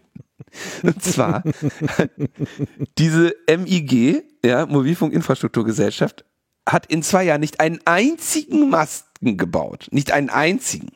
Das ist echt. Sie haben auch Schwierigkeiten gehabt, Leute zu finden, die dort arbeiten wollten. Sie hatten mehrere Geschäftsführerwechsel und mehrere Rüffel des Bundesrechnungshofs. Im Oktober 2022, also vor wenigen Monaten, haben sie den ersten Förderbescheid erstellt. Der erste Bescheid, dass sie Geld, dass sie irgendjemandem fördern, Geld geben, ja. Und zwar für einen Standort in einem bayerischen Wandergebiet. Ja. Das ist ja okay. So, ist in Ordnung. Ja, da, da will man auch Netz haben, ja. Da will man auch Und da haben sie wandern. gesagt, das ist jetzt ein gibt. Meilenstein. So, bis dahin, so im vergangenen Jahr 2022, ja, hat diese Bundes GmbH 30 Millionen Euro an Verwaltungskosten verschlungen. 30 Millionen Euro Förder, äh, äh, Verwaltungskosten. So. Und weißt du, wie viel Geld die, wie viel von ihrem Fördergeld die ausgegeben hat? Wie viel Fördergeld war es denn? Also das, Förder das Fördergeld war in Ordnung, ein- 115,4 Millionen Euro. Das hätten die verteilen können. Ja? Da käme die Quote ja hin, dass du sagst, okay, dafür, dass du 115 Millionen Euro verteilst, musst du 30 Millionen Verwaltungsaufwand haben, klar. Ne? Oder, also kann ich jetzt nicht beurteilen. Ist klar, dass du einen Verwaltungsaufwand hast, um sicherzustellen, dass nicht irgendwelche, ja, dass, dass die, Dass es nicht so schnell geht. um sicherzustellen, dass es nicht so schnell geht. Das haben sie gut gemacht, haben sie gut gemacht. Weißt du, wie viel die im letzten Jahr ausgegeben haben? 1,2 Millionen Euro wurden an konkrete Projekte gebunden. So, um 1,2 Millionen Euro zu verteilen. Also ein an, an. Milliardenkonzerne Ein- brauchen wir 30 Millionen Euro. Und damit ist klar, wir kriegen das nicht hin. Wir kriegen das nicht hin. Free Money. Vor allem, das, was ist denn das bitte für ein Modell? Also man baut eine, eine Bundes GmbH, ja, eine GmbH, sowas macht man ja, damit es effizient ist. Ne? GmbH. Kein Amt, Ja, ja. ja, sondern eine GmbH. Lean, schnelle Entscheidung, agile, ja. da muss einfach, da kommt die Nachricht rein, da muss sofort reagiert werden, der Markt braucht das. So. Und was ist deren Aufgabe? Deren Aufgabe ist, Fördergelder zu verteilen, damit die Telekom selber einen Mast baut, wo sie sonst keinen gebaut hätte? Also erstens, warum kann die Telekom sich diese Förderanträge nicht selber aus der Nase rausziehen? Zweitens, warum überhaupt so ein Konstrukt? Wieso baut nicht einfach der Staat, davon bin ich nämlich eigentlich ausgegangen, selbst diese Standorte und betreibt sie auch selbst und vermietet sie einfach an die anderen Betreiber, die dort keine Abdeckung haben. Natürlich Ja, gepaart mit einer Verpflichtung, endlich auch mal anders abzudecken, als das bisher ist, weil wir haben ja immer noch diese merkwürdige Regelung. In Deutschland musst du nicht das Land abdecken, sondern du musst die, die du musst, ich weiß nicht, wie viel Prozent es sind, 99, 98 Prozent Haushalt. aller der Bevölkerung, der Haushalte, also da, wo die Leute wohnen, da musst du ihnen Mobilfunk geben. Kleiner Hinweis an die Politik. Mobil ist, wenn ich nicht zu Hause bin. Ja, und, der- und der große, also was, was das, was weißt du, was die, die weißen Flecken bleiben? Autobahnen und Bahnstrecken. Da wurde, Das ist auch ein bisschen- also, das zitieren die hier auch übrigens in dem Artikel nochmal, dass der Altmaier, damals Wirtschaftsminister, sagte, ja, also er würde jetzt, also er sitzt ja viel dann im Auto, fährt da durch die Gegend und er würde sich jetzt nicht mehr mit, inter, mit internationalen Kollegen nicht mehr im Auto telefonieren, weil die Verbindungsabbrüche so peinlich sind. ich kann froh sein, wenn der Zug überhaupt fährt, weil wenn das GSMR ausfällt, dann fährt ja überhaupt gar kein Zug. Aber es ist ohnehin, es ist ohnehin so, also es ist in Deutschland erklärter Wunsch, ne? Wir wissen wir ja, haben wir ja behandelt. Wir haben im Moment drei Mobilfunknetze, es ein viertes kommt jetzt wieder in den Markt, ne? Telefonica O2 hat E Plus gekauft. Der deutsche Regulierer oder die deutsche Politik hat sich entschieden, wir möchten vier Mobilfunknetze haben, ja? Deutsche Telekom, Telefonica O2, Vodafone und 1 und 1. Jetzt geht 1 und 1 in den Markt und muss ein neues Mobilfunknetz bauen und zwar komplett. So, die, die sollen konkurrieren. Ja, wir möchten vier Mobilfunknetze haben in Deutschland. Das bedeutet aber auch, es werden fucking vier gebaut. Vier Unternehmen müssen die finanzielle Last auf sich nehmen, ein Mobilfunknetz zu bauen. Und zwar jedes einzelne Unternehmen selber, weil die sich eben nicht Dinge teilen dürfen. Kleine Einschränkung, wo eins und eins darf jetzt für begrenzte Zeit äh, Roaming im Telefonikernetz machen, damit sie quasi, während sie ihr eigenes Netz bauen, ähm, schon mal Abdeckung haben. Ja, also das ist, das wird ihnen erlaubt. Ja? So, so wie das mit E Plus am Anfang auch war. Genau, das, das ist ja auch ist ja auch sinnvoll. Aber überleg dir mal, dass dass du, du wir, warum wollen wir viermal diese Infrastruktur bauen? Ich meine, ich kann verstehen, dass man sagt, wir wollen sie nicht nur einmal haben, ja, dass man sagt, wir wollen zwei unabhängige haben. In Ordnung. Einen dritten kann ich dann schon schwer verstehen und einen vierten sowieso nicht mehr. Ich will, ich bin nicht gegen die Erstellung eines vierten Mobilfunknetzes, ganz im Gegenteil. Man will ja Konkurrenz haben, aber doch bitte, bitte in der Leistung und nicht in der, also die, es ist ja überhaupt gar kein Problem. Viele andere Länder machen das ja. Insbesondere übrigens auch in den Bereichen, die vielleicht nicht so ähm, nicht so äh, äh, bevölkerungsdicht sind. Dass man sagt, okay, hier erkennen wir an, das ist nicht ökonomisch sinnvoll. Hier baut der Staat eine Infrastruktur hin. Ja, und diese Infrastruktur, in die roamen dann alle anderen Netze. Ja, von mir aus ist in Ordnung. Genau das, was du gerade vorgeschlagen hast. Ne? Es ist alles möglich, aber wir machen es nicht. Es, stattdessen nehmen wir den Milliarden weg, damit sie funken dürfen und wundern uns dann, dass sie zu teuer sind. Ne? Das ist ja der, der andere Witz. Wir haben jetzt irgendwie, hier zitiere ich jetzt mal den Telefoniker Deutschland-Chef Markus Haas, äh, der sagt, in den vergangenen zwei Jahrzehnten hat die Mobilfunkbranche allein für Frequenzen 70 Milliarden Euro an den Bund bezahlt. Also 70 Milliarden Euro. Und da sagt er, hätten wir das in die Infrastruktur investiert, hätten wir heute Glasfaser in allen Haushalten und flächendeckende 5G-Versorgung. Er hat ja natürlich recht, natürlich. Mhm. Und dann äh, gleichzeitig hat, äh, ist, ist die Bundesnetzagentur äh, oder ist der Staat ja jetzt den, den, den Mobilfunkanbietern bei 5G entgegengekommen. Die mussten insgesamt also 6,5 Milliarden haben die jetzt geboten für die Frequenzen. Das können die aber jetzt über die Zeit abstottern. Wahnsinn. Was sie vorher auch gemacht haben, weil sie ja eh Kredite aufgenommen haben. Also, ja, natürlich. Aber das ist äh, also, alles Unsinn so, ne, ist, ja, also, also äh, absoluter Irrsinn. Währenddessen äh, muss man auch sagen, also ähm, 1 und 1 ist gerade stark verzögert in seinem Aufbau des neuen Netzes. Mhm. Ähm, die haben, wollten zum Jahresende 1000 ähm, Funktürme stehen haben, haben aber bisher äh, laut Medienberichten nur eine niedrige einstellige Anzahl. Ähm, erklären das aber, also sagen, äh, du hast ja quasi die, die, du mietest dir ja diese Stellen nicht selber. Eine niedrige, einstellige Anzahl. Mit anderen Worten, sie haben noch nicht mal ein Prozent hinbekommen. Im Gegensatz zu, zu dieser Bundes GmbH, die hat immerhin schon mal ein Prozent ihrer Fördertöpfe irgendwie weitergereicht. Auch nicht. Ja, ganz knapp ein Prozent, ja. Jetzt muss man, muss man sagen, der, ähm, also wie, wie kommst du auf die Dächer? Da gibt es natürlich, also einen Funkturmstandort zu betreiben, ist längst ein Geschäftsmodell. Da gibt es also Unternehmen, denen gehören, die, die haben quasi diese, denen gehört ein Antennenmast, Stromanschluss, 19 Zoll Rack oder sowas, ne? Und äh, auf einem Dach.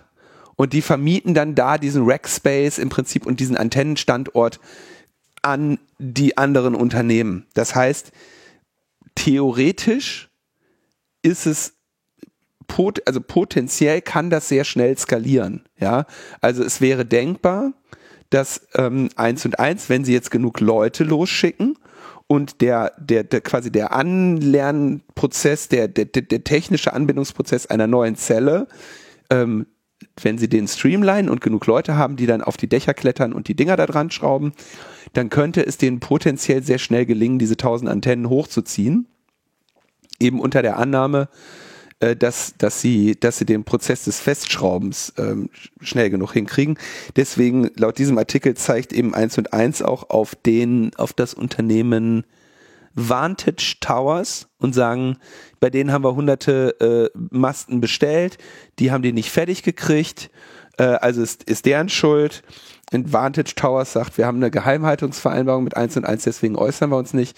Irgendetwas stimmt da nicht, aber auf jeden Fall kann man sagen, ähm, in diesem Fall scheint das Problem ja bei denen zu liegen, ja. Und eins und eins hat ja auch ein Interesse, diese Antennenstandorte hinzukriegen, dass sich sowas mal verzögert kann sein, ähm, ne, um, um einige Zeit, aber man, es besteht jetzt Hoffnung, dass sie dann eben sehr, sehr zügig skalieren können.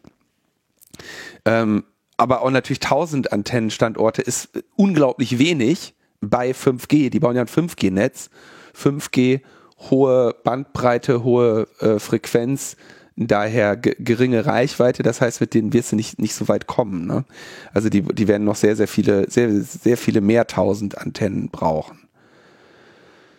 Äh, ja, aber äh, staatliche das, das, Rolle in dem Bereich ähm, nicht, nicht, ich, ich nicht kann es, ich kann es wirklich nicht verstehen. Also ich kann es, ich verstehe es nicht.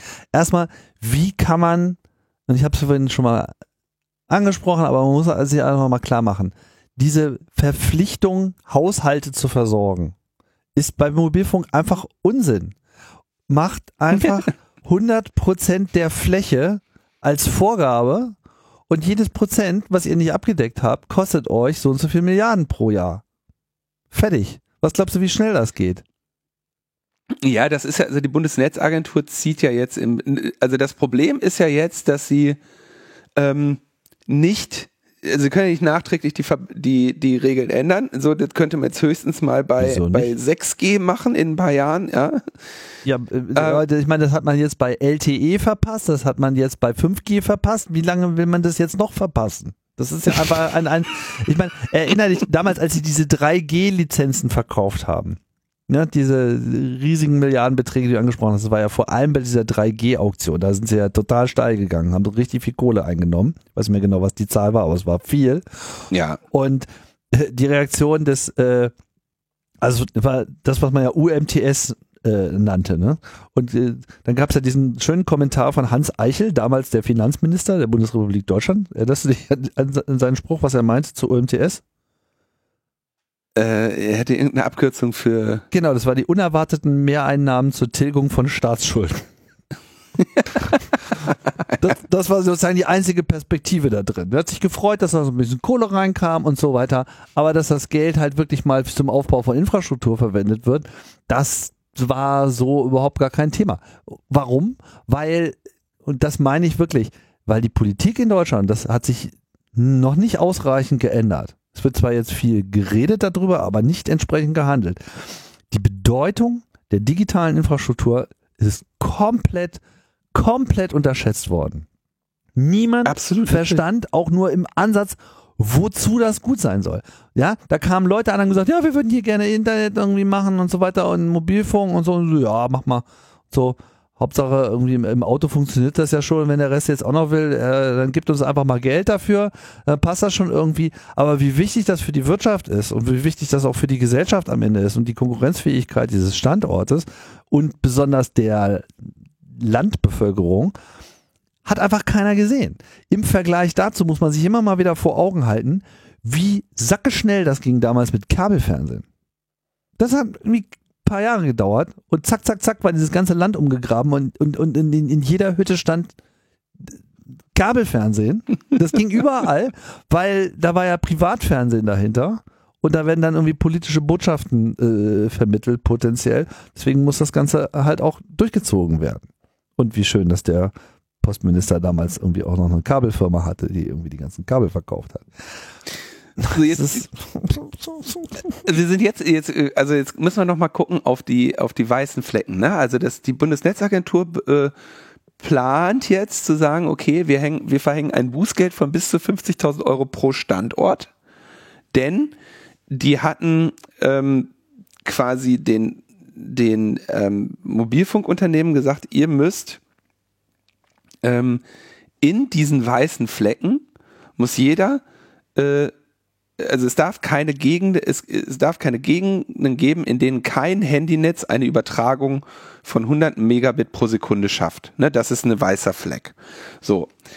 Und dann haben sie den Netzen gesagt, jedes Netz muss jetzt 167 eigene Standorte in so einer Gegend bauen. Ne, also auch hier wieder schon falsch. Statt zu sagen, ihr müsst alle zusammen äh, was wären das dann 480, äh, 400, äh, 501, wenn ich das jetzt richtig gerechnet habe, solche Standorte bauen, ja, und die versorgen gemeinsam, muss jetzt jeder wieder eigene, ne, Wettkampf. Äh, 167, so keine, Meda, Vodafone hat 86 gebaut, Telefonica 61, die Telekom 38. Und da sagt eben, dass die, äh, dass die Bundesnetzagentur so für jeden Fehlenden erwägen wir jetzt 50.000 Euro Strafe. Jetzt sagen die Netzbetreiber, ja, wir kommen ja aber voran. Äh, Telekom sagt, wir bauen ja gerade 14 weitere. Ja, dann sagt er, uiuiui, dann seid ihr schon bei 52 von 115. Ja. äh, und dass an den übrigen äh, fehlenden Standorten zu einem großen Teil keine Funklöcher bestehen, sondern dort gäbe es ja eine Grundversorgung. Also es gibt, es gibt Breitbandempfang, aber eben nicht 100 Mbit. Ja, und dann sagen sie, das finde ich auch geil, Ach, das ist ein schöner Satz. Außerdem verweisen die Firmen darauf, dass sie eine staatliche Liste mit den betroffenen Gegenden zu spät bekommen hätten. Als wenn die nicht wüssten, wo sie keinen Empfang haben. Weißt du, Misse, der Staat hat uns gar nicht gesagt, wo unser Netz nicht funktioniert. Hammer, oder? Ja. Und dann gäbe es eben partout, gut, das stimmt, äh, partout, dann haben sie, haben sie natürlich die wenigen Vollbekloppten, die das für einen Standortvorteil halten, wenn es da kein Mobilfunknetz gibt. Da gibt es nämlich kein Grundstückseigentümer sei bereit, ein Stück Land für einen Funkmast zu vermieten. Und in Naturschutzgebieten ist es ebenfalls schwierig, ja. Aber das ist doch auch ein Witz, weißt du, diesen Artikel lesen jetzt Menschen, die, wenn sie Glück haben, gerade Internet haben, ne? Und, und die tun irgendwie so, als würden wir alle in Naturschutzgebieten sitzen. Unglaublich, ja. Hm. Telefone könnten langsam mal anfangen, selber irgendwie diese unterversorgten Bereiche zu melden. Das ist doch überhaupt gar kein Geheimnis, das weiß man doch. Das weiß man ganz klar. Die, ähm, die, äh, es gibt, es gibt bei Mobilfunknetzen die, die Frequenzplaner. Ne? Das ist jetzt, die bauen nicht irgendwo mal auf, aufs Geratewohl eine Antenne hin. Die wissen ganz genau, ne? und sie müssen ja auch zum Beispiel, wenn du jetzt so diese Netz, diese, äh, äh, diese Dinger hast, dann misst du die ja auch mal aus. Du stellst ja nicht die Antenne hin und fährst nach Hause. Du machst dir ja Gedanken darüber, mit welcher Frequenz du jetzt da wo ballerst, ne? dass du hast du die Frequenz, nutzen andere die. Das ist, diese Frequenzplanung ist ein Thema und da ist, denen ist relativ klar, wo die Funklöcher sind. Die sehen ja zum Beispiel auch die ganzen Failed Handovers, wenn ihnen die, wenn ihnen die, die, das Auto aus der Zelle rausfährt und nicht irgendwo anders hinspringt. Das ist, denen ist völlig klar, wo sie Abdeckung haben. Ich brauche eine Warn-App. Ich brauche eine Warn-App, die mich davor warnt, dass, dass ich jetzt in ein unterversorgtes Gebiet fahre. Ja gut, dann mach dir eine App, die sagt, wenn du die Grenze zur Bundesrepublik Deutschland überfährst. Ist auch nicht schwer, sagt die halt so, Achtung! Das ist nicht schwer. Das gibt's ja schon. Man kriegt das immer eine SMS, wenn man schon draußen ist. Ne? Ja, du mhm. kennst doch, guck mal, wenn du, wenn du in ein anderes Land kommst, kommt ja die, die, kriegst ja so eine SMS, willkommen in Polen mhm. oder so, ne? Könnte man auch sagen so, Ab Achtung Deutschland. wieder Netz. Achtung, unterversorgter Sektor. Sie, äh, ne? Wenn, wenn was passiert, kann es sein, dass sie keine Hilfe rufen. es recht nicht ohne SIM-Karte. Ja, also sie können Förderantrag stellen. 70 Milliarden. Ja, für 5G, ich glaube, waren die 6,5 Milliarden. Das sind 6,5 Milliarden, die diese Unternehmen verdienen müssen und für die sie schon mal kein Netz bauen. Das ist, das ist das Einzige, was hinter der Summe stehen muss. Okay, äh, äh, ähm, Tim, wir regen uns nur auf. Aber man braucht auch ab und zu mal so ein LMP Classic. Ja, auf jeden Fall. So, Kommen Corona Warn-App. Warn-App, genau. Corona Warn-App gibt's noch. Übrigens. Gibt's noch. Gibt's jetzt auch neu in Version 3.0. Wurde vor ein paar Tagen released. Und ähm, es gab viele Releases in dieser ganzen Zeit. Also ich muss sagen, die ganze Entwicklung dieser App ist äh, weitergelaufen. Es war ja auch ganz ordentlich finanziert. Ähm, aber es ist halt auch was getan worden. Ne? Es sind immer wieder Features eingebaut worden, es sind immer wieder Anpassungen vorgenommen worden. Ich finde, dass die App auch an sich äh, gereift ist. Es war schon eigentlich immer gut bedienbar und Statistiken, also ist viel auch reingekommen was ähm, am Anfang noch wünschenswert erschien oder was andere Länder gemacht haben. So nach und nach ist das alles eingearbeitet worden. Jetzt mit der neuen Version gibt es aber eine grundsätzliche Änderung, nämlich diese Hotline, bei der man anrufen äh, konnte, wenn es automatisiert mit dem Absenden des eigenen Tests äh, nicht funktioniert hat. Mhm. Die wird jetzt demnächst eingestellt, weil das ist ja auch ein ziemlich teurer Punkt und man hat jetzt wohl auch eingesehen, dass das jetzt äh, einfach nicht mehr Not tut. Die pandemische Lage hat sich äh, geändert und dem wird halt dadurch jetzt Rechnung getragen in der App, dass man künftig selbst entscheiden kann und sich das nicht mehr von irgendeiner Stelle oder einem System absegnen lassen muss, selbst entscheiden kann, wann man sozusagen andere Leute warnt, wenn man selbst meint, äh, positiv zu sein, weil man eben einen entsprechenden Selbsttest gemacht hat. Das ist ja so ein Feature, was von Anfang an auch diskutiert wurde und was, glaube ich, wenn ich mich richtig erinnere, in der österreichischen App zumindest am Anfang auch mit drin war oder geplant war. Ich habe es nicht mehr so im Einzelnen verfolgt. Ähm, und was ja so eine Debatte war, ne? Missbrauch, kann man jetzt Leute irgendwie verrückt machen.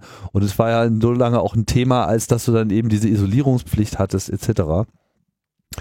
Und ähm, das scheint sich jetzt dahingehend geändert zu haben, dass man das so machen kann. Trotzdem wird es eine Beschränkung darin geben, wie das stattfinden kann. Und zwar eine zeitliche Beschränkung. Man kann das, glaube ich, nur einmal innerhalb von drei Monaten machen pro Device.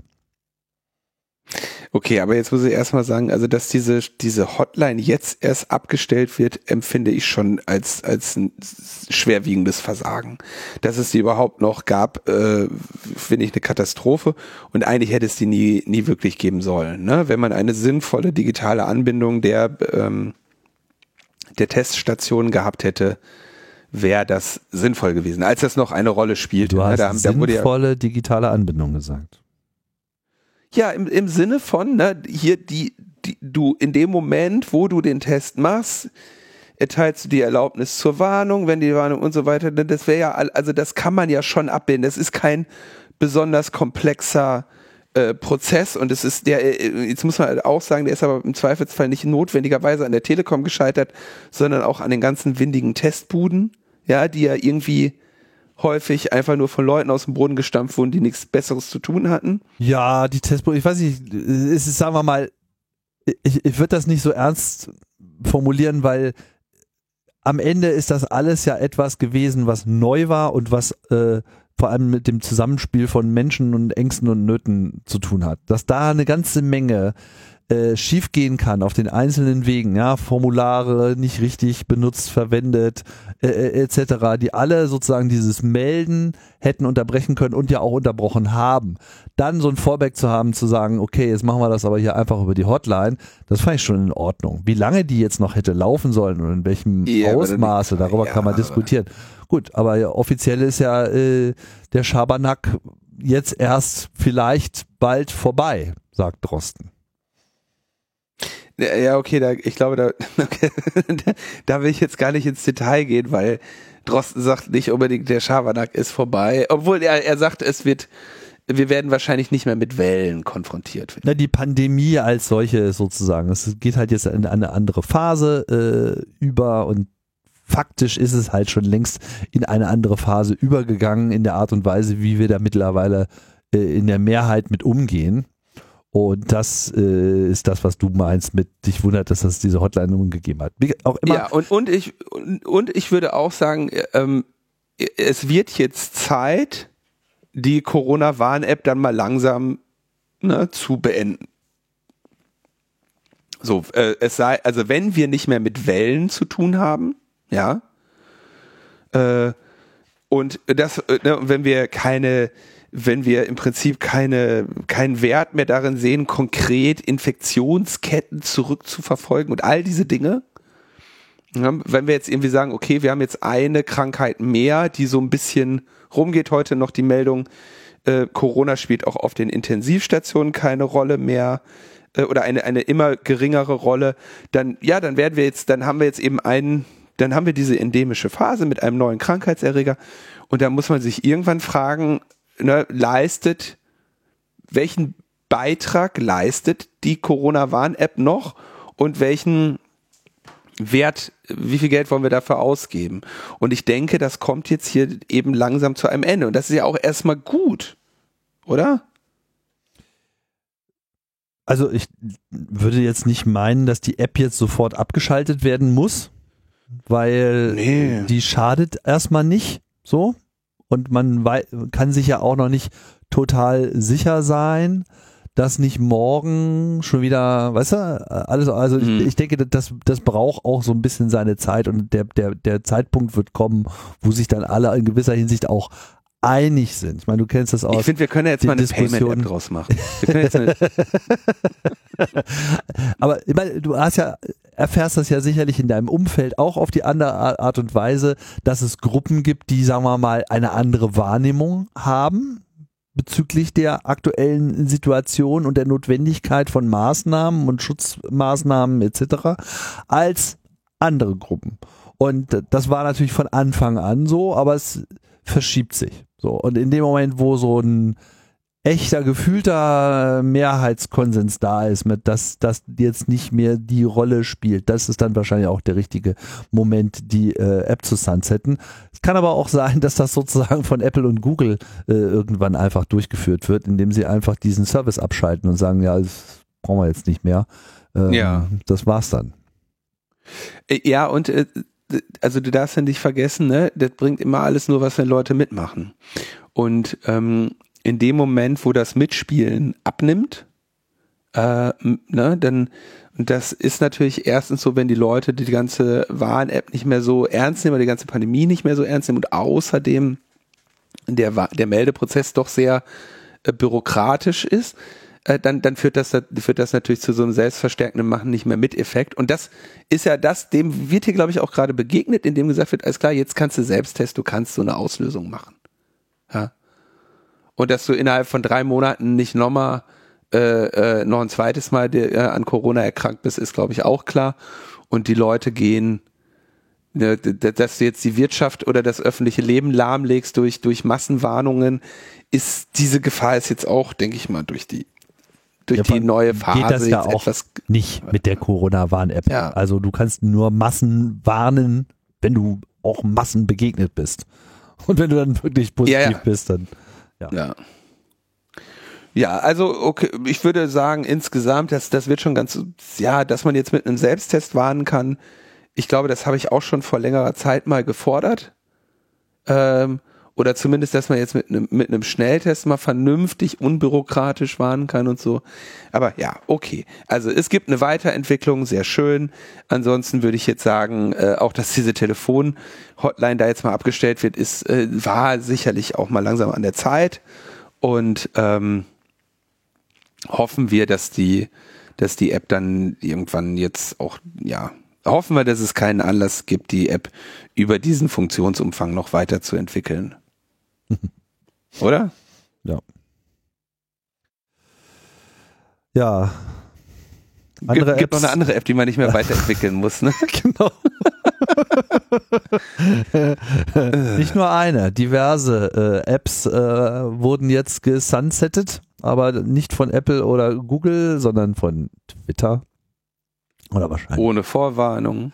Äh, genau, wahrscheinlich Elon Musk. Also was äh, vielleicht nicht alle unbedingt wussten, aber der Dienst Twitter, der äh, gut, das wissen wahrscheinlich alle, dass es da so eine API äh, gibt, mit dem man halt diese ganzen Tweets hin und her wirft. Normalerweise spricht die normale Twitter-App auf den einzelnen Plattformen diese API und ein paar ausgewählte Kunden sicherlich auch. Aber es gab eben auch ähm, einzelne unabhängige Third-Party-Apps, die auch über diese Twitter-API Tweets absetzen und lesen lassen konnten. Mit eingeschränkten Funktionsumfangs waren nicht immer alle Features dort verfügbar. Also Polls zum Beispiel konnte man nur in der Original-Twitter-App oder auf der Webseite machen.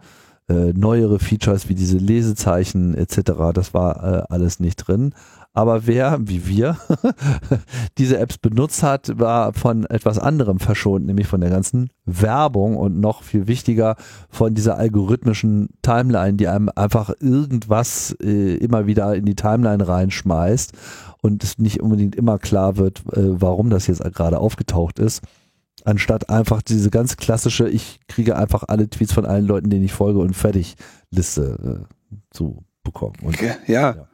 Ganz normale chronologische Timeline, fertig. Ohne Werbung und alles. Das ist Genau. super. Äh, und ja, Twitter hat äh, natürlich im, im klassischen äh, geschmacksvollen Stil die API abgeschaltet, fertig.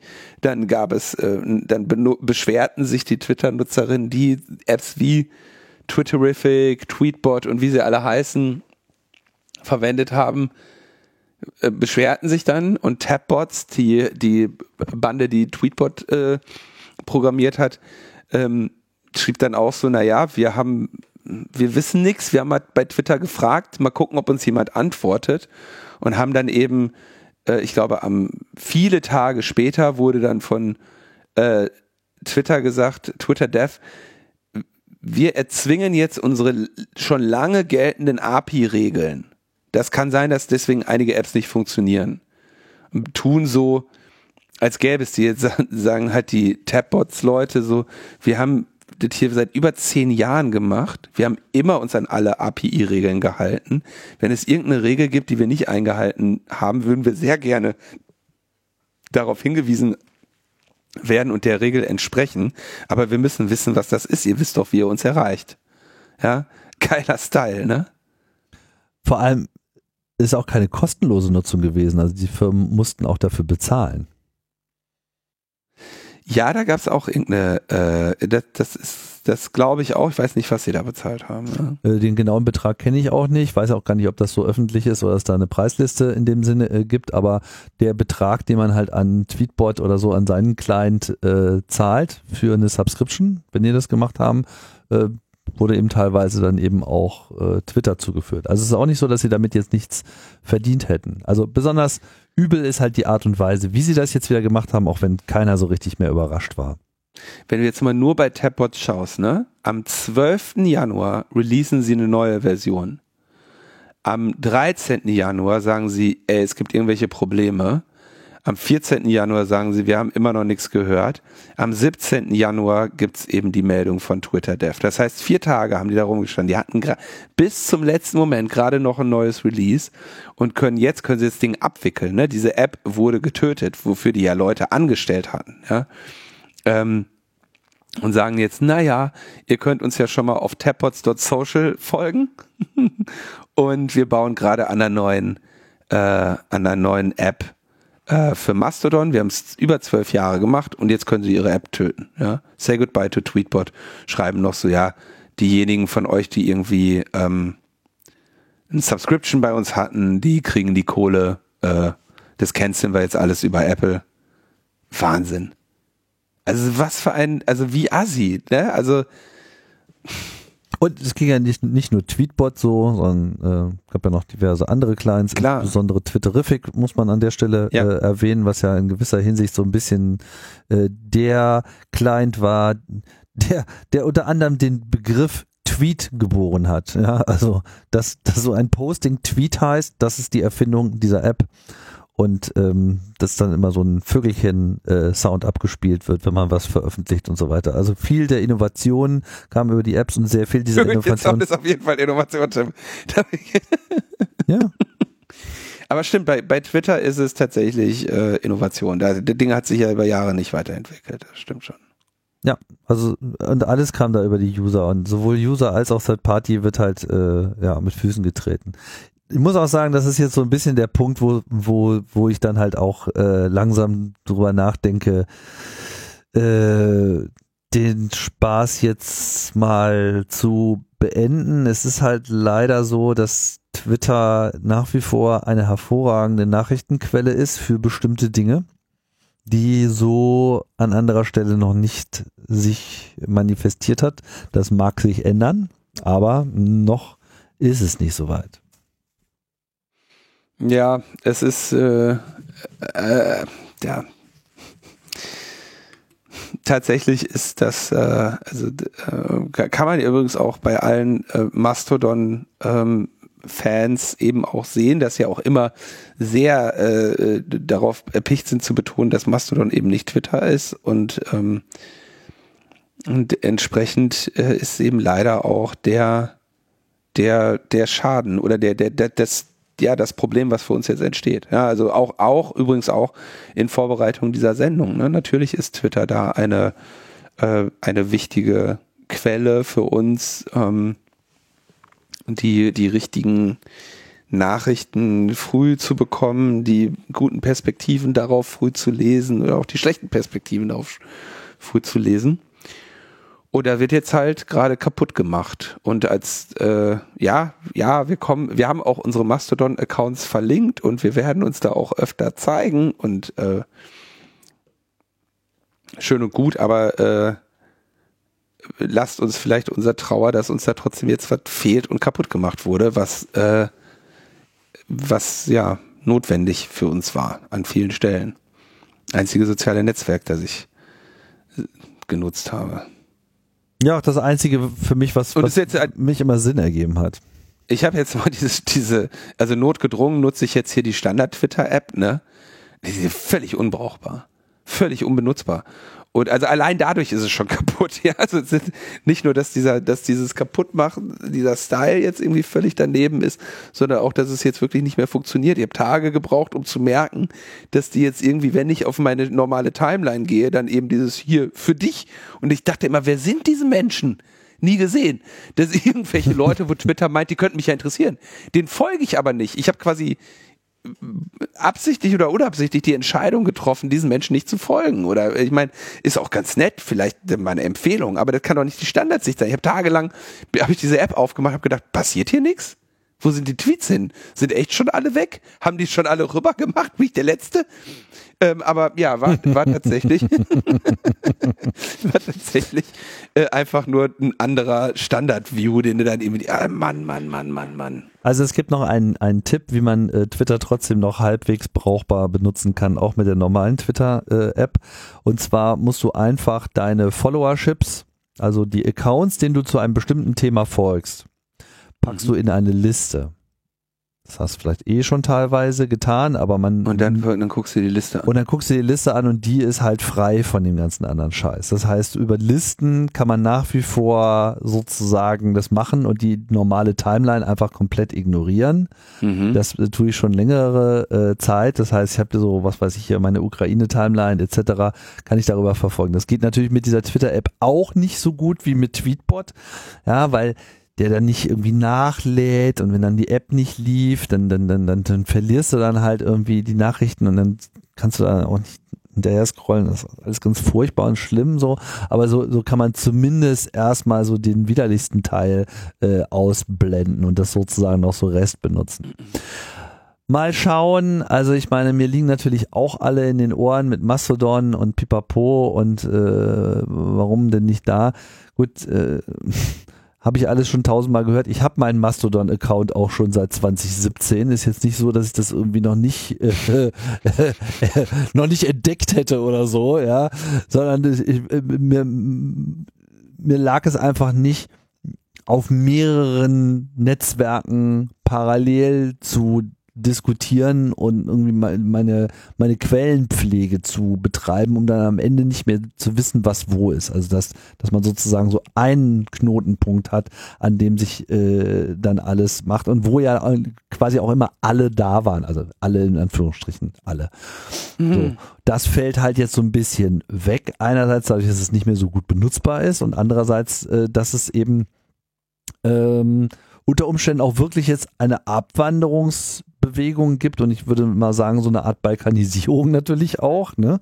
Das, es gibt ja viele Leute, die jetzt von diesem Mastodon-Netzwerk auch dadurch angetan sind, dass es eben nicht der globale Chat ist, sondern dass es sich eben in, in lokaleren Communities abspielt. Aber bin ich noch nicht so ganz über, überzeugt von, dass das so der, der Weg ist.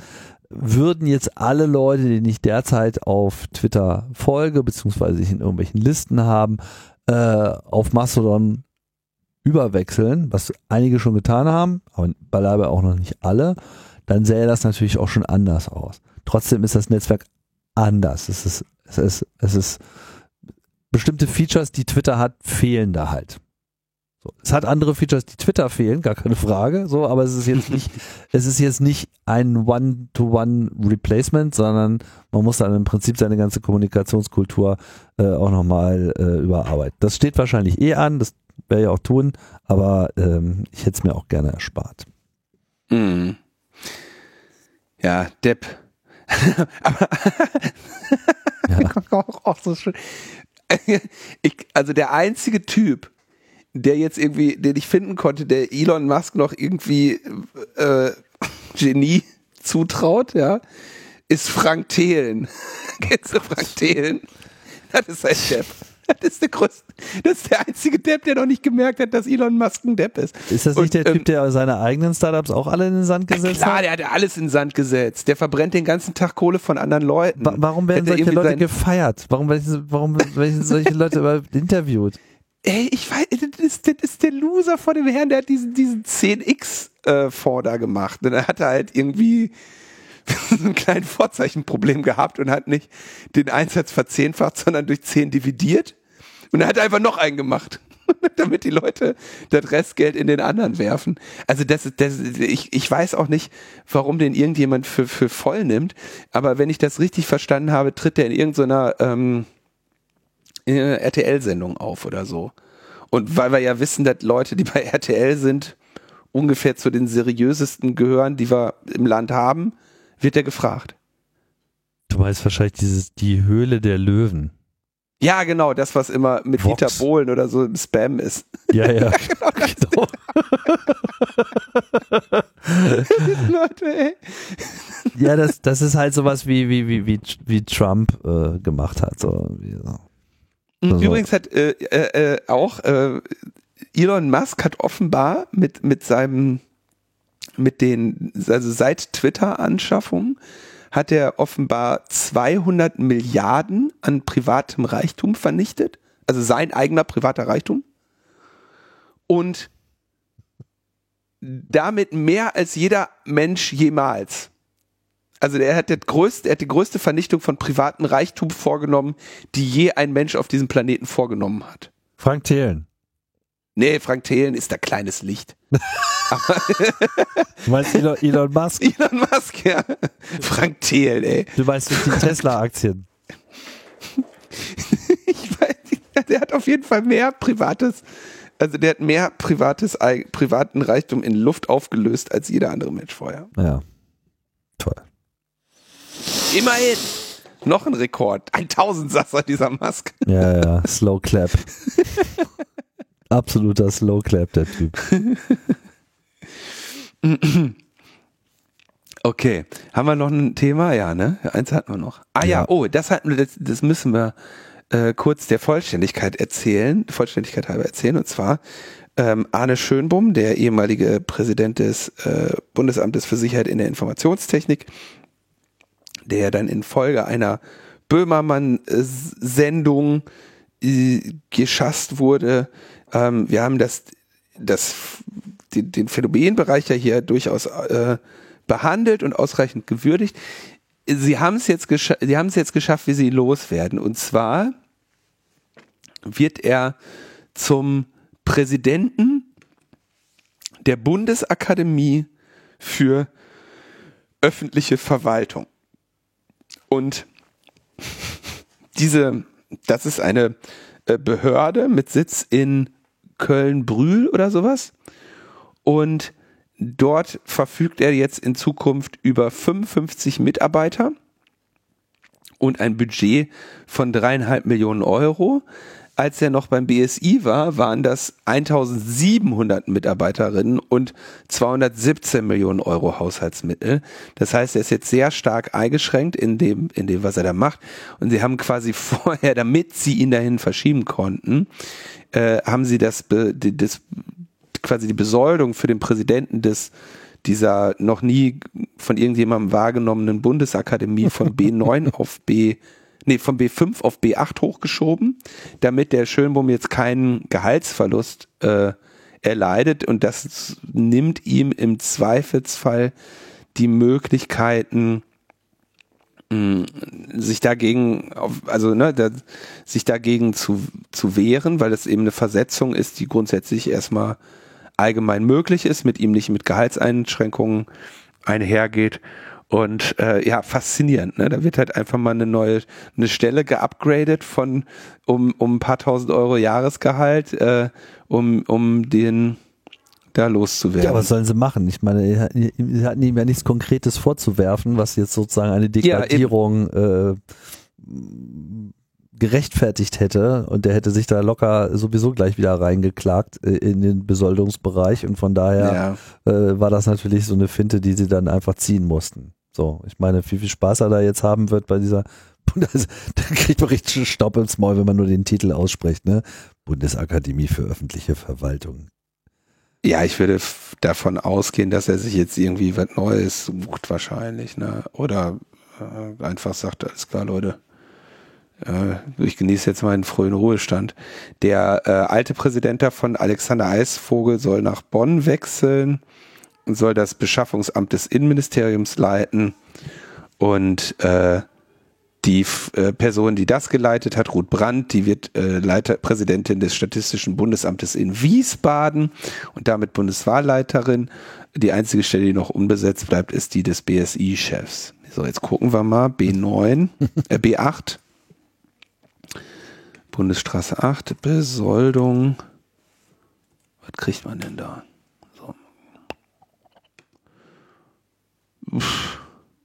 Grundgehalt 11.717,33 Euro.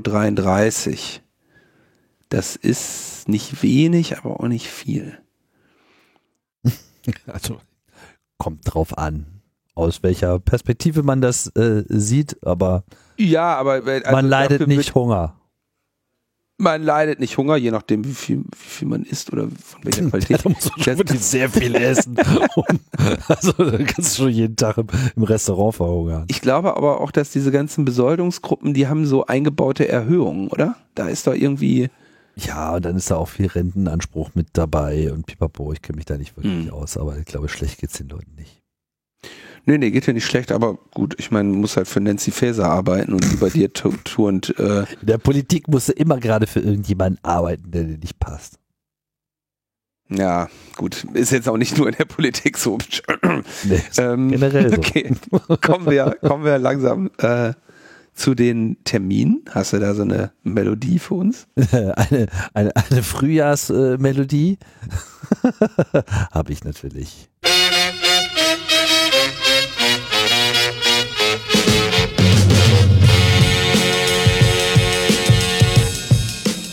Ja, du musst dich entschuldigen. Ja, wir müssen uns äh, entschuldigen, weil ich habe ein bisschen äh, Scheiße gebaut letzte Mal. Das Problem war, dass du zwar schon alles ganz säuberlich vorbereitet hast, aber dann ja nicht die Sendung mit mir machen konntest und dann habe ich in einem anderen Dokument mit der Kalisi gewurstelt und nicht mehr in dem anderen Dokument, in dem ersten Dokument nachgeschaut. Also ist es uns sozusagen nicht äh, gelungen, hier noch rechtzeitig äh, eine Veranstaltung im X-Hain anzusagen, die am wann? Gestern war. As we speak, am 22. Naja, äh, tut uns leid, äh, kommt nicht wieder vor, aber ihr könnt generell mal ins X-Hain gehen, das ist nämlich ganz toll, das ist ein schöner Hackerspace in äh, Berlin. Friedrichshain, da gibt es dann montags zum Beispiel immer so einen Tag, äh, der offene Tür, ich fast schon gesagt, nee, wie heißt das, so ein, so ein offener, offener, offener Montag. offener Montag, genau. Da kann man schön hacken und da sind äh, coole Leute und überhaupt. Alles ganz toll. Was und den aber, Kalender haben wir verlinkt. Genau, den Kalender haben wir noch verlinkt. Aber wir haben ja noch was anderes, was wir noch ankündigen können, was gerade noch so funktioniert. Und zwar, äh, 24. und 25. Februar ist wieder der Winterkongress der Digitalen Gesellschaft Schweiz. Äh, www, äh, nee, ohne www. Winterkongress.ch könnt ihr das Programm finden. Keynote, 30 Vorträge, Discordische Lesestunde als Ausgang. Und ja, wie immer in der Schweiz, wir haben es hier regelmäßig äh, angekündigt, findet jetzt äh, endlich mal wieder statt. Und äh, dann sind wir rechtzeitig in der Ankündigung. Ähm, es wird nämlich wieder einen Easter Hack geben. Das ist die Osterveranstaltung aus dem Kreise des Chaos Computer Clubs, die nun viele, viele Male nicht hat stattfinden können. Ihr wisst schon warum. Äh, auch die erste, glaube ich, die ausgefallen ist und jetzt aber dann wohl endlich stattfinden wird und zwar halt um Ostern herum vom 7. April bis zum 10. April in Hamburg im Kampnagel und ähm, das wird stattfinden, aber jetzt ist gerade noch die Zeit, wo man auch Talks einreichen kann, deswegen erwähnen wir das so früh. Der CFP ist draußen. Klickt da einfach mal auf den Link bei uns in den Shownotes, falls ihr was Kluges beizutragen habt, dann äh, könnte das ja vielleicht dort Realität werden. Ja. Mehr haben wir dazu nicht äh, zu sagen, glaube ich. Ne? Dann sagen wir da jetzt auch nicht mehr zu. Dann ist alles gesagt. Dann ist die Sendung jetzt zu Ende. Ja, das muss ja auch mal gesagt werden. Woran merkt man jetzt eigentlich, dass diese Sendung noch nicht von einer AI erstellt wurde? Hm, weiß ich nicht, vielleicht, dass ich zu oft äh sage oder. Das ist sehr einfach replizierbar. Ich glaube, sowas kriegt die sofort raus. Das ist die Spontanität, das ist die Kreativität, das ist das Unerwartete, das Besondere. Das, was aus allen Ritzen quillt, das Persönliche, das Unreproduzierbare. Das, was es nur im Original gibt. Nur das. Das macht es aus. Eat this, Machine Learning. Uns kriegt ihr nicht kopiert. Ja, äh, ich glaube, das dauert jetzt nicht lange, bis irgendjemand irgend so ein AI-Ding nimmt und äh, uns äh, erstens in irgendeinen so Textgenerator wirft und zweitens äh, von ChatGPT. Also da bin ich mir relativ sicher, dass wir relativ bald eine äh, Dingens kriegen. Ey Tim, weißt du, was wir überhaupt nicht erzählt haben? Und das, das fällt mir jetzt, zum Glück fällt es mir jetzt noch ein. Na. Wir haben ein Telegramm bekommen. Oh, stimmt. Wir haben eines der letzten Telegramme bekommen. Ich wusste gar nicht, dass es Telegramme noch gibt. ja, Ich wusste die Deutsche Post auch nicht. Wahrscheinlich, bis jemand reinkam und sagte, ey, Telegramm. Mhm. Und die sagten so, was? Scheiße, müssen wir anbieten. Oder? Ähm, ja, also so ein Telegramm. Ich weiß gar nicht, hast du in deinem Leben überhaupt jemals schon mal ein Telegramm bekommen? Habe ich doch gerade gesagt, Tim. Wir haben ein Telegramm bekommen. Das war, das nee, war ich meine, hast du bis dahin jemals schon Nee. mal in deinem Leben ein Telegramm bekommen oder hast Nein. du schon mal eins versendet? Nein. Auch nicht. Ich, Du? ich, ich bin mir nicht ganz sicher. Lass mich noch mal kurz nachdenken. Irgendwas war mal, in, äh, irgendwas war mal in meinem Leben mit einem Telegramm, aber ich weiß nicht mehr, ob das an mich ging. Ich hab's, glaube ich, nicht versendet. Aber vielleicht bilde ich mir das jetzt auch ein. Aber das Telegramm war irgendwie, ja, das ist so eine Kommunikationsmethode, die war, jeder kannte sie. ja, aber kaum einer hat sie wahrscheinlich wirklich benutzt. Aber irgendjemand muss es ja benutzt haben. Und Sünd, sündhaft teuer, ne? Und, und irgendwie äh, auch per Zeichen oder so abgerechnet, ne? ja, ja. Und äh, du hast halt dann deinen Text äh, diktiert und der wurde dann ausgedruckt und dann wurde dann wirklich vor Ort äh, persönlich zugestellt. Das ist wirklich irre. Ja, und wir haben aber jetzt noch eins bekommen. Und das haben die gemacht, indem die dann bei der, bei der Poststation in der Nähe angerufen haben und gesagt haben, ein berittener Bote zu Prittlaff oder was? Auf jeden Fall kam das bei mir an per Post Mhm. und äh, da steht Guten Morgen Linus, Guten Morgen Tim. Deutsche Post stellt Telegramm ein, hat länger gehalten als die E-Mail und kostet nur 1,84. Frohes Neues, Ianto aus Hannover. Vielen Dank. Ganz toll. Ich bin, meint er 1,84 oder 1,84 Stell? Das so, habe ich nicht. 1 slash 84, ja stimmt. Kostet nur ein Telegramm, hält länger. Achso, DE-Mail kostet nur ein 84. von DE-Mail. Was kostet denn ein DE-Mail? Das weiß ich Was nicht. hat man denn da ausgerechnet? Ich glaube, er meint, also das habe ich auch nicht. Die Rechnung habe ich nicht ganz verstanden, was eine D-Mail. Ach doch, natürlich. Wir haben doch die, Mil ja, natürlich. Wir haben irgendwann mal ausgerechnet, wie viel Millionen die für D-Mail ausgegeben Und wie viel haben. wirklich verschickt Und wurden? wie viel am Tag versendet wurden. Weißt du die Zahl noch? Nee. Aber äh, es ist, aber ich kann, man kann einfach gucken, was ein Telegramm kostet. Das muss 84 mal so viel gewesen sein. Und 84 mal so viel ist eine D-Mail. Ist ja relativ einfach. Telegramm. das ist jetzt Telegram bestimmt schon ist 404 oder 451 vielleicht sogar auch. Diese Information. Das ist aus rechtlichen Gründen nicht mehr recherchierbar. Posttelegramm. Boah, uiuiui. Na? Bis 160 Zeichen, 12 Euro, 4, äh, sie- 12 Euro 57 mit Schmuckblatt 1667. War kein Schmuckblatt dabei. War die War, wie war kein Schmuckblatt dabei? Was ist das denn für ein billiges Telegramm? so, Hat es denn über 160 Zeichen? Wahrscheinlich nicht, oder? äh, pf, äh, Muss ja nicht in den Tweet passen. 1055,88 Euro wären das dann. Ja, kommt hin, ne? Für die E-Mail. Hier, wie die Übermittlung eines Telegramms geschah in drei Stufen. Aufgeben. Der Absender schickte entweder einen Boten zum Post- bzw. Telegrafenamt und diktierte oder diktierte seinen Text und die Empfängeradresse einem Beamten persönlich am Schalter. Für Glückwünsche konnte man ab den 1920 Jahr, 1920er Jahren künstlerisch gestaltete Schmuckblatttelegramme an den Empfänger übertragen. Okay, war ja kein Glückwunsch. Insofern, nee, ist in Ordnung, braucht kein Schmuckblatt. Ebenfalls ab den 1920 telefonisch aufgegeben werden.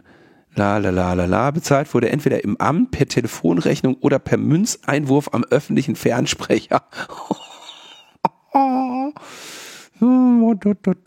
Das war alles Blütezeit und so weiter. Das war noch Zeit, mhm. ne? Dann wird es übermittelt. Die Texte wurden im Post- bzw. Telegrafenamt mit der Morse-Taste, später über die Tastatur eines Typendrucktelegrafen oder Fernschreibers, das ist wahrscheinlich Telex, ne? Mhm. Eingegeben oder über eine direkte elektronische Leitung zu einem Post- bzw. Telegrafenamt in der Nähe des Empfängers übermittelt.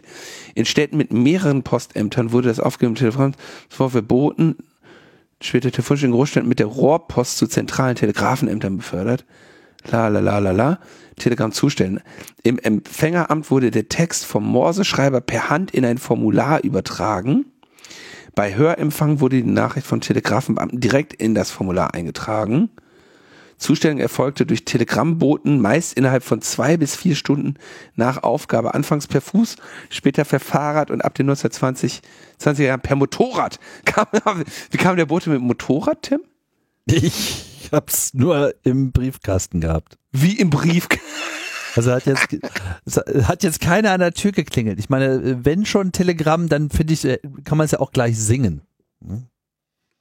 Ich stelle mir so gerade vor, dass wie dann dieser Typ, der dann irgendwie, also ich würde mal davon ausgehen, dass die Post seit mehreren Jahren keine Telegrammboten mehr eingestellt hat. Nee, nee. Das heißt, er war wahrscheinlich irgendwie so ein hochbetagter Beamter, der ähm, der das so seit 20 Jahren nichts mehr zu tun hatte. Und, und dann kommen da irgendwann kommen dann so die Postbehörde so die Leute, hör mal, Kalle, schon wieder Telegramm. Und dann musste der jetzt noch die ganzen Telegramme verteilen, die Leute darüber informieren, dass es keine Telegramme mehr gibt. ja, fand ich auf jeden Fall sehr schön, dass wir ein Telegramm erhalten haben. Äh, schönen Gruß und, und, und schönen Dank äh, äh, dafür auf jeden Fall. Hätten wir eigentlich unter Feedback haben sollen, aber ja. der, die, die Idee war es auch wert. Ähm, wenn das Postpaket irgendwann mal zu Ende ist, dann könnt ihr uns Geschenke schicken. Ach ja, Telekommunikationsromantik. Ich meine, es ist schon echt interessant. Aber siehst du mal, welchen Aufwand Twitter so treiben muss, ne? Um so 160 Zeichen durch die Gegend zu schicken. Pferde, Rohrpost, alles Motorräder, alles nur für deine Tweets. Motorrad geliefert.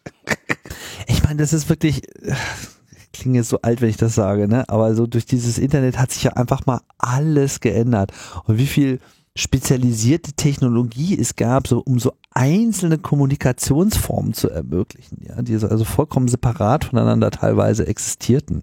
Nicht? Auch so Telex und so etwas, nicht? Das war dann ja eben schon so wirklich, also der Fernschreiber. Das war dann wirklich so der, der, der, der Realtime-Kanal. Also ich hatte selber keinen, keinen Telex-Anschluss, aber man hat sowas dann schon auch mal noch äh, gesehen bei dem einen oder anderen Unternehmen, weil das halt einfach eine Möglichkeit war, schnell zu kommunizieren. Ne? Und dann Schritt für Schritt ging das dann über die Zeit äh, alles langsam in diesen digitalen Diensten auf, aber es hat eben auch lange gedauert. Und jetzt 2023 ist dann auch mal das Telegramm weg. Das ist wirklich irre. Wie lange so ein 170 Scheiß Jahre. Na, also wenn du überlegst, was ist, klar, wenn du vor, äh, vor 170 Jahren eine Echtzeitbotschaft vermitteln wolltest, hat das eben tatsächlich äh, noch größeren Aufwand äh, benötigt. Mhm. Ja, und diese Nähe ist äh, diese globale Nähe, die es gibt, diese Selbstverständlichkeit der Kommunikation, die ist halt doch dann wirklich noch sehr, sehr neu. Also ich weiß noch so, in den 90ern war ja auch so dieses mit den USA kommunizieren. Das war dann auch schwierig, ne? Weil was, was, was, äh, also wie wolltest du dich denn mit so einem Unternehmen äh, austauschen. Also es gab zwar dann schon so die allerersten Systeme, so wie CompuServe, aber das hatte natürlich in Deutschland noch so recht keine Verbreitung. Also hieß es da, anrufen, richtige Uhrzeit äh, finden, äh, ja, oder Brief schreiben. Also alles hat sich komplett auf den Kopf gestellt und ähm, ja, wir sehen ja, was wir davon haben. Alle werden verrückt. ja, stimmt. Alright. Gut, Leute, dann äh, wünschen wir euch äh, viel Spaß und dann bis zum nächsten Mal. Tschüss. Bis dahin. Ciao, ciao.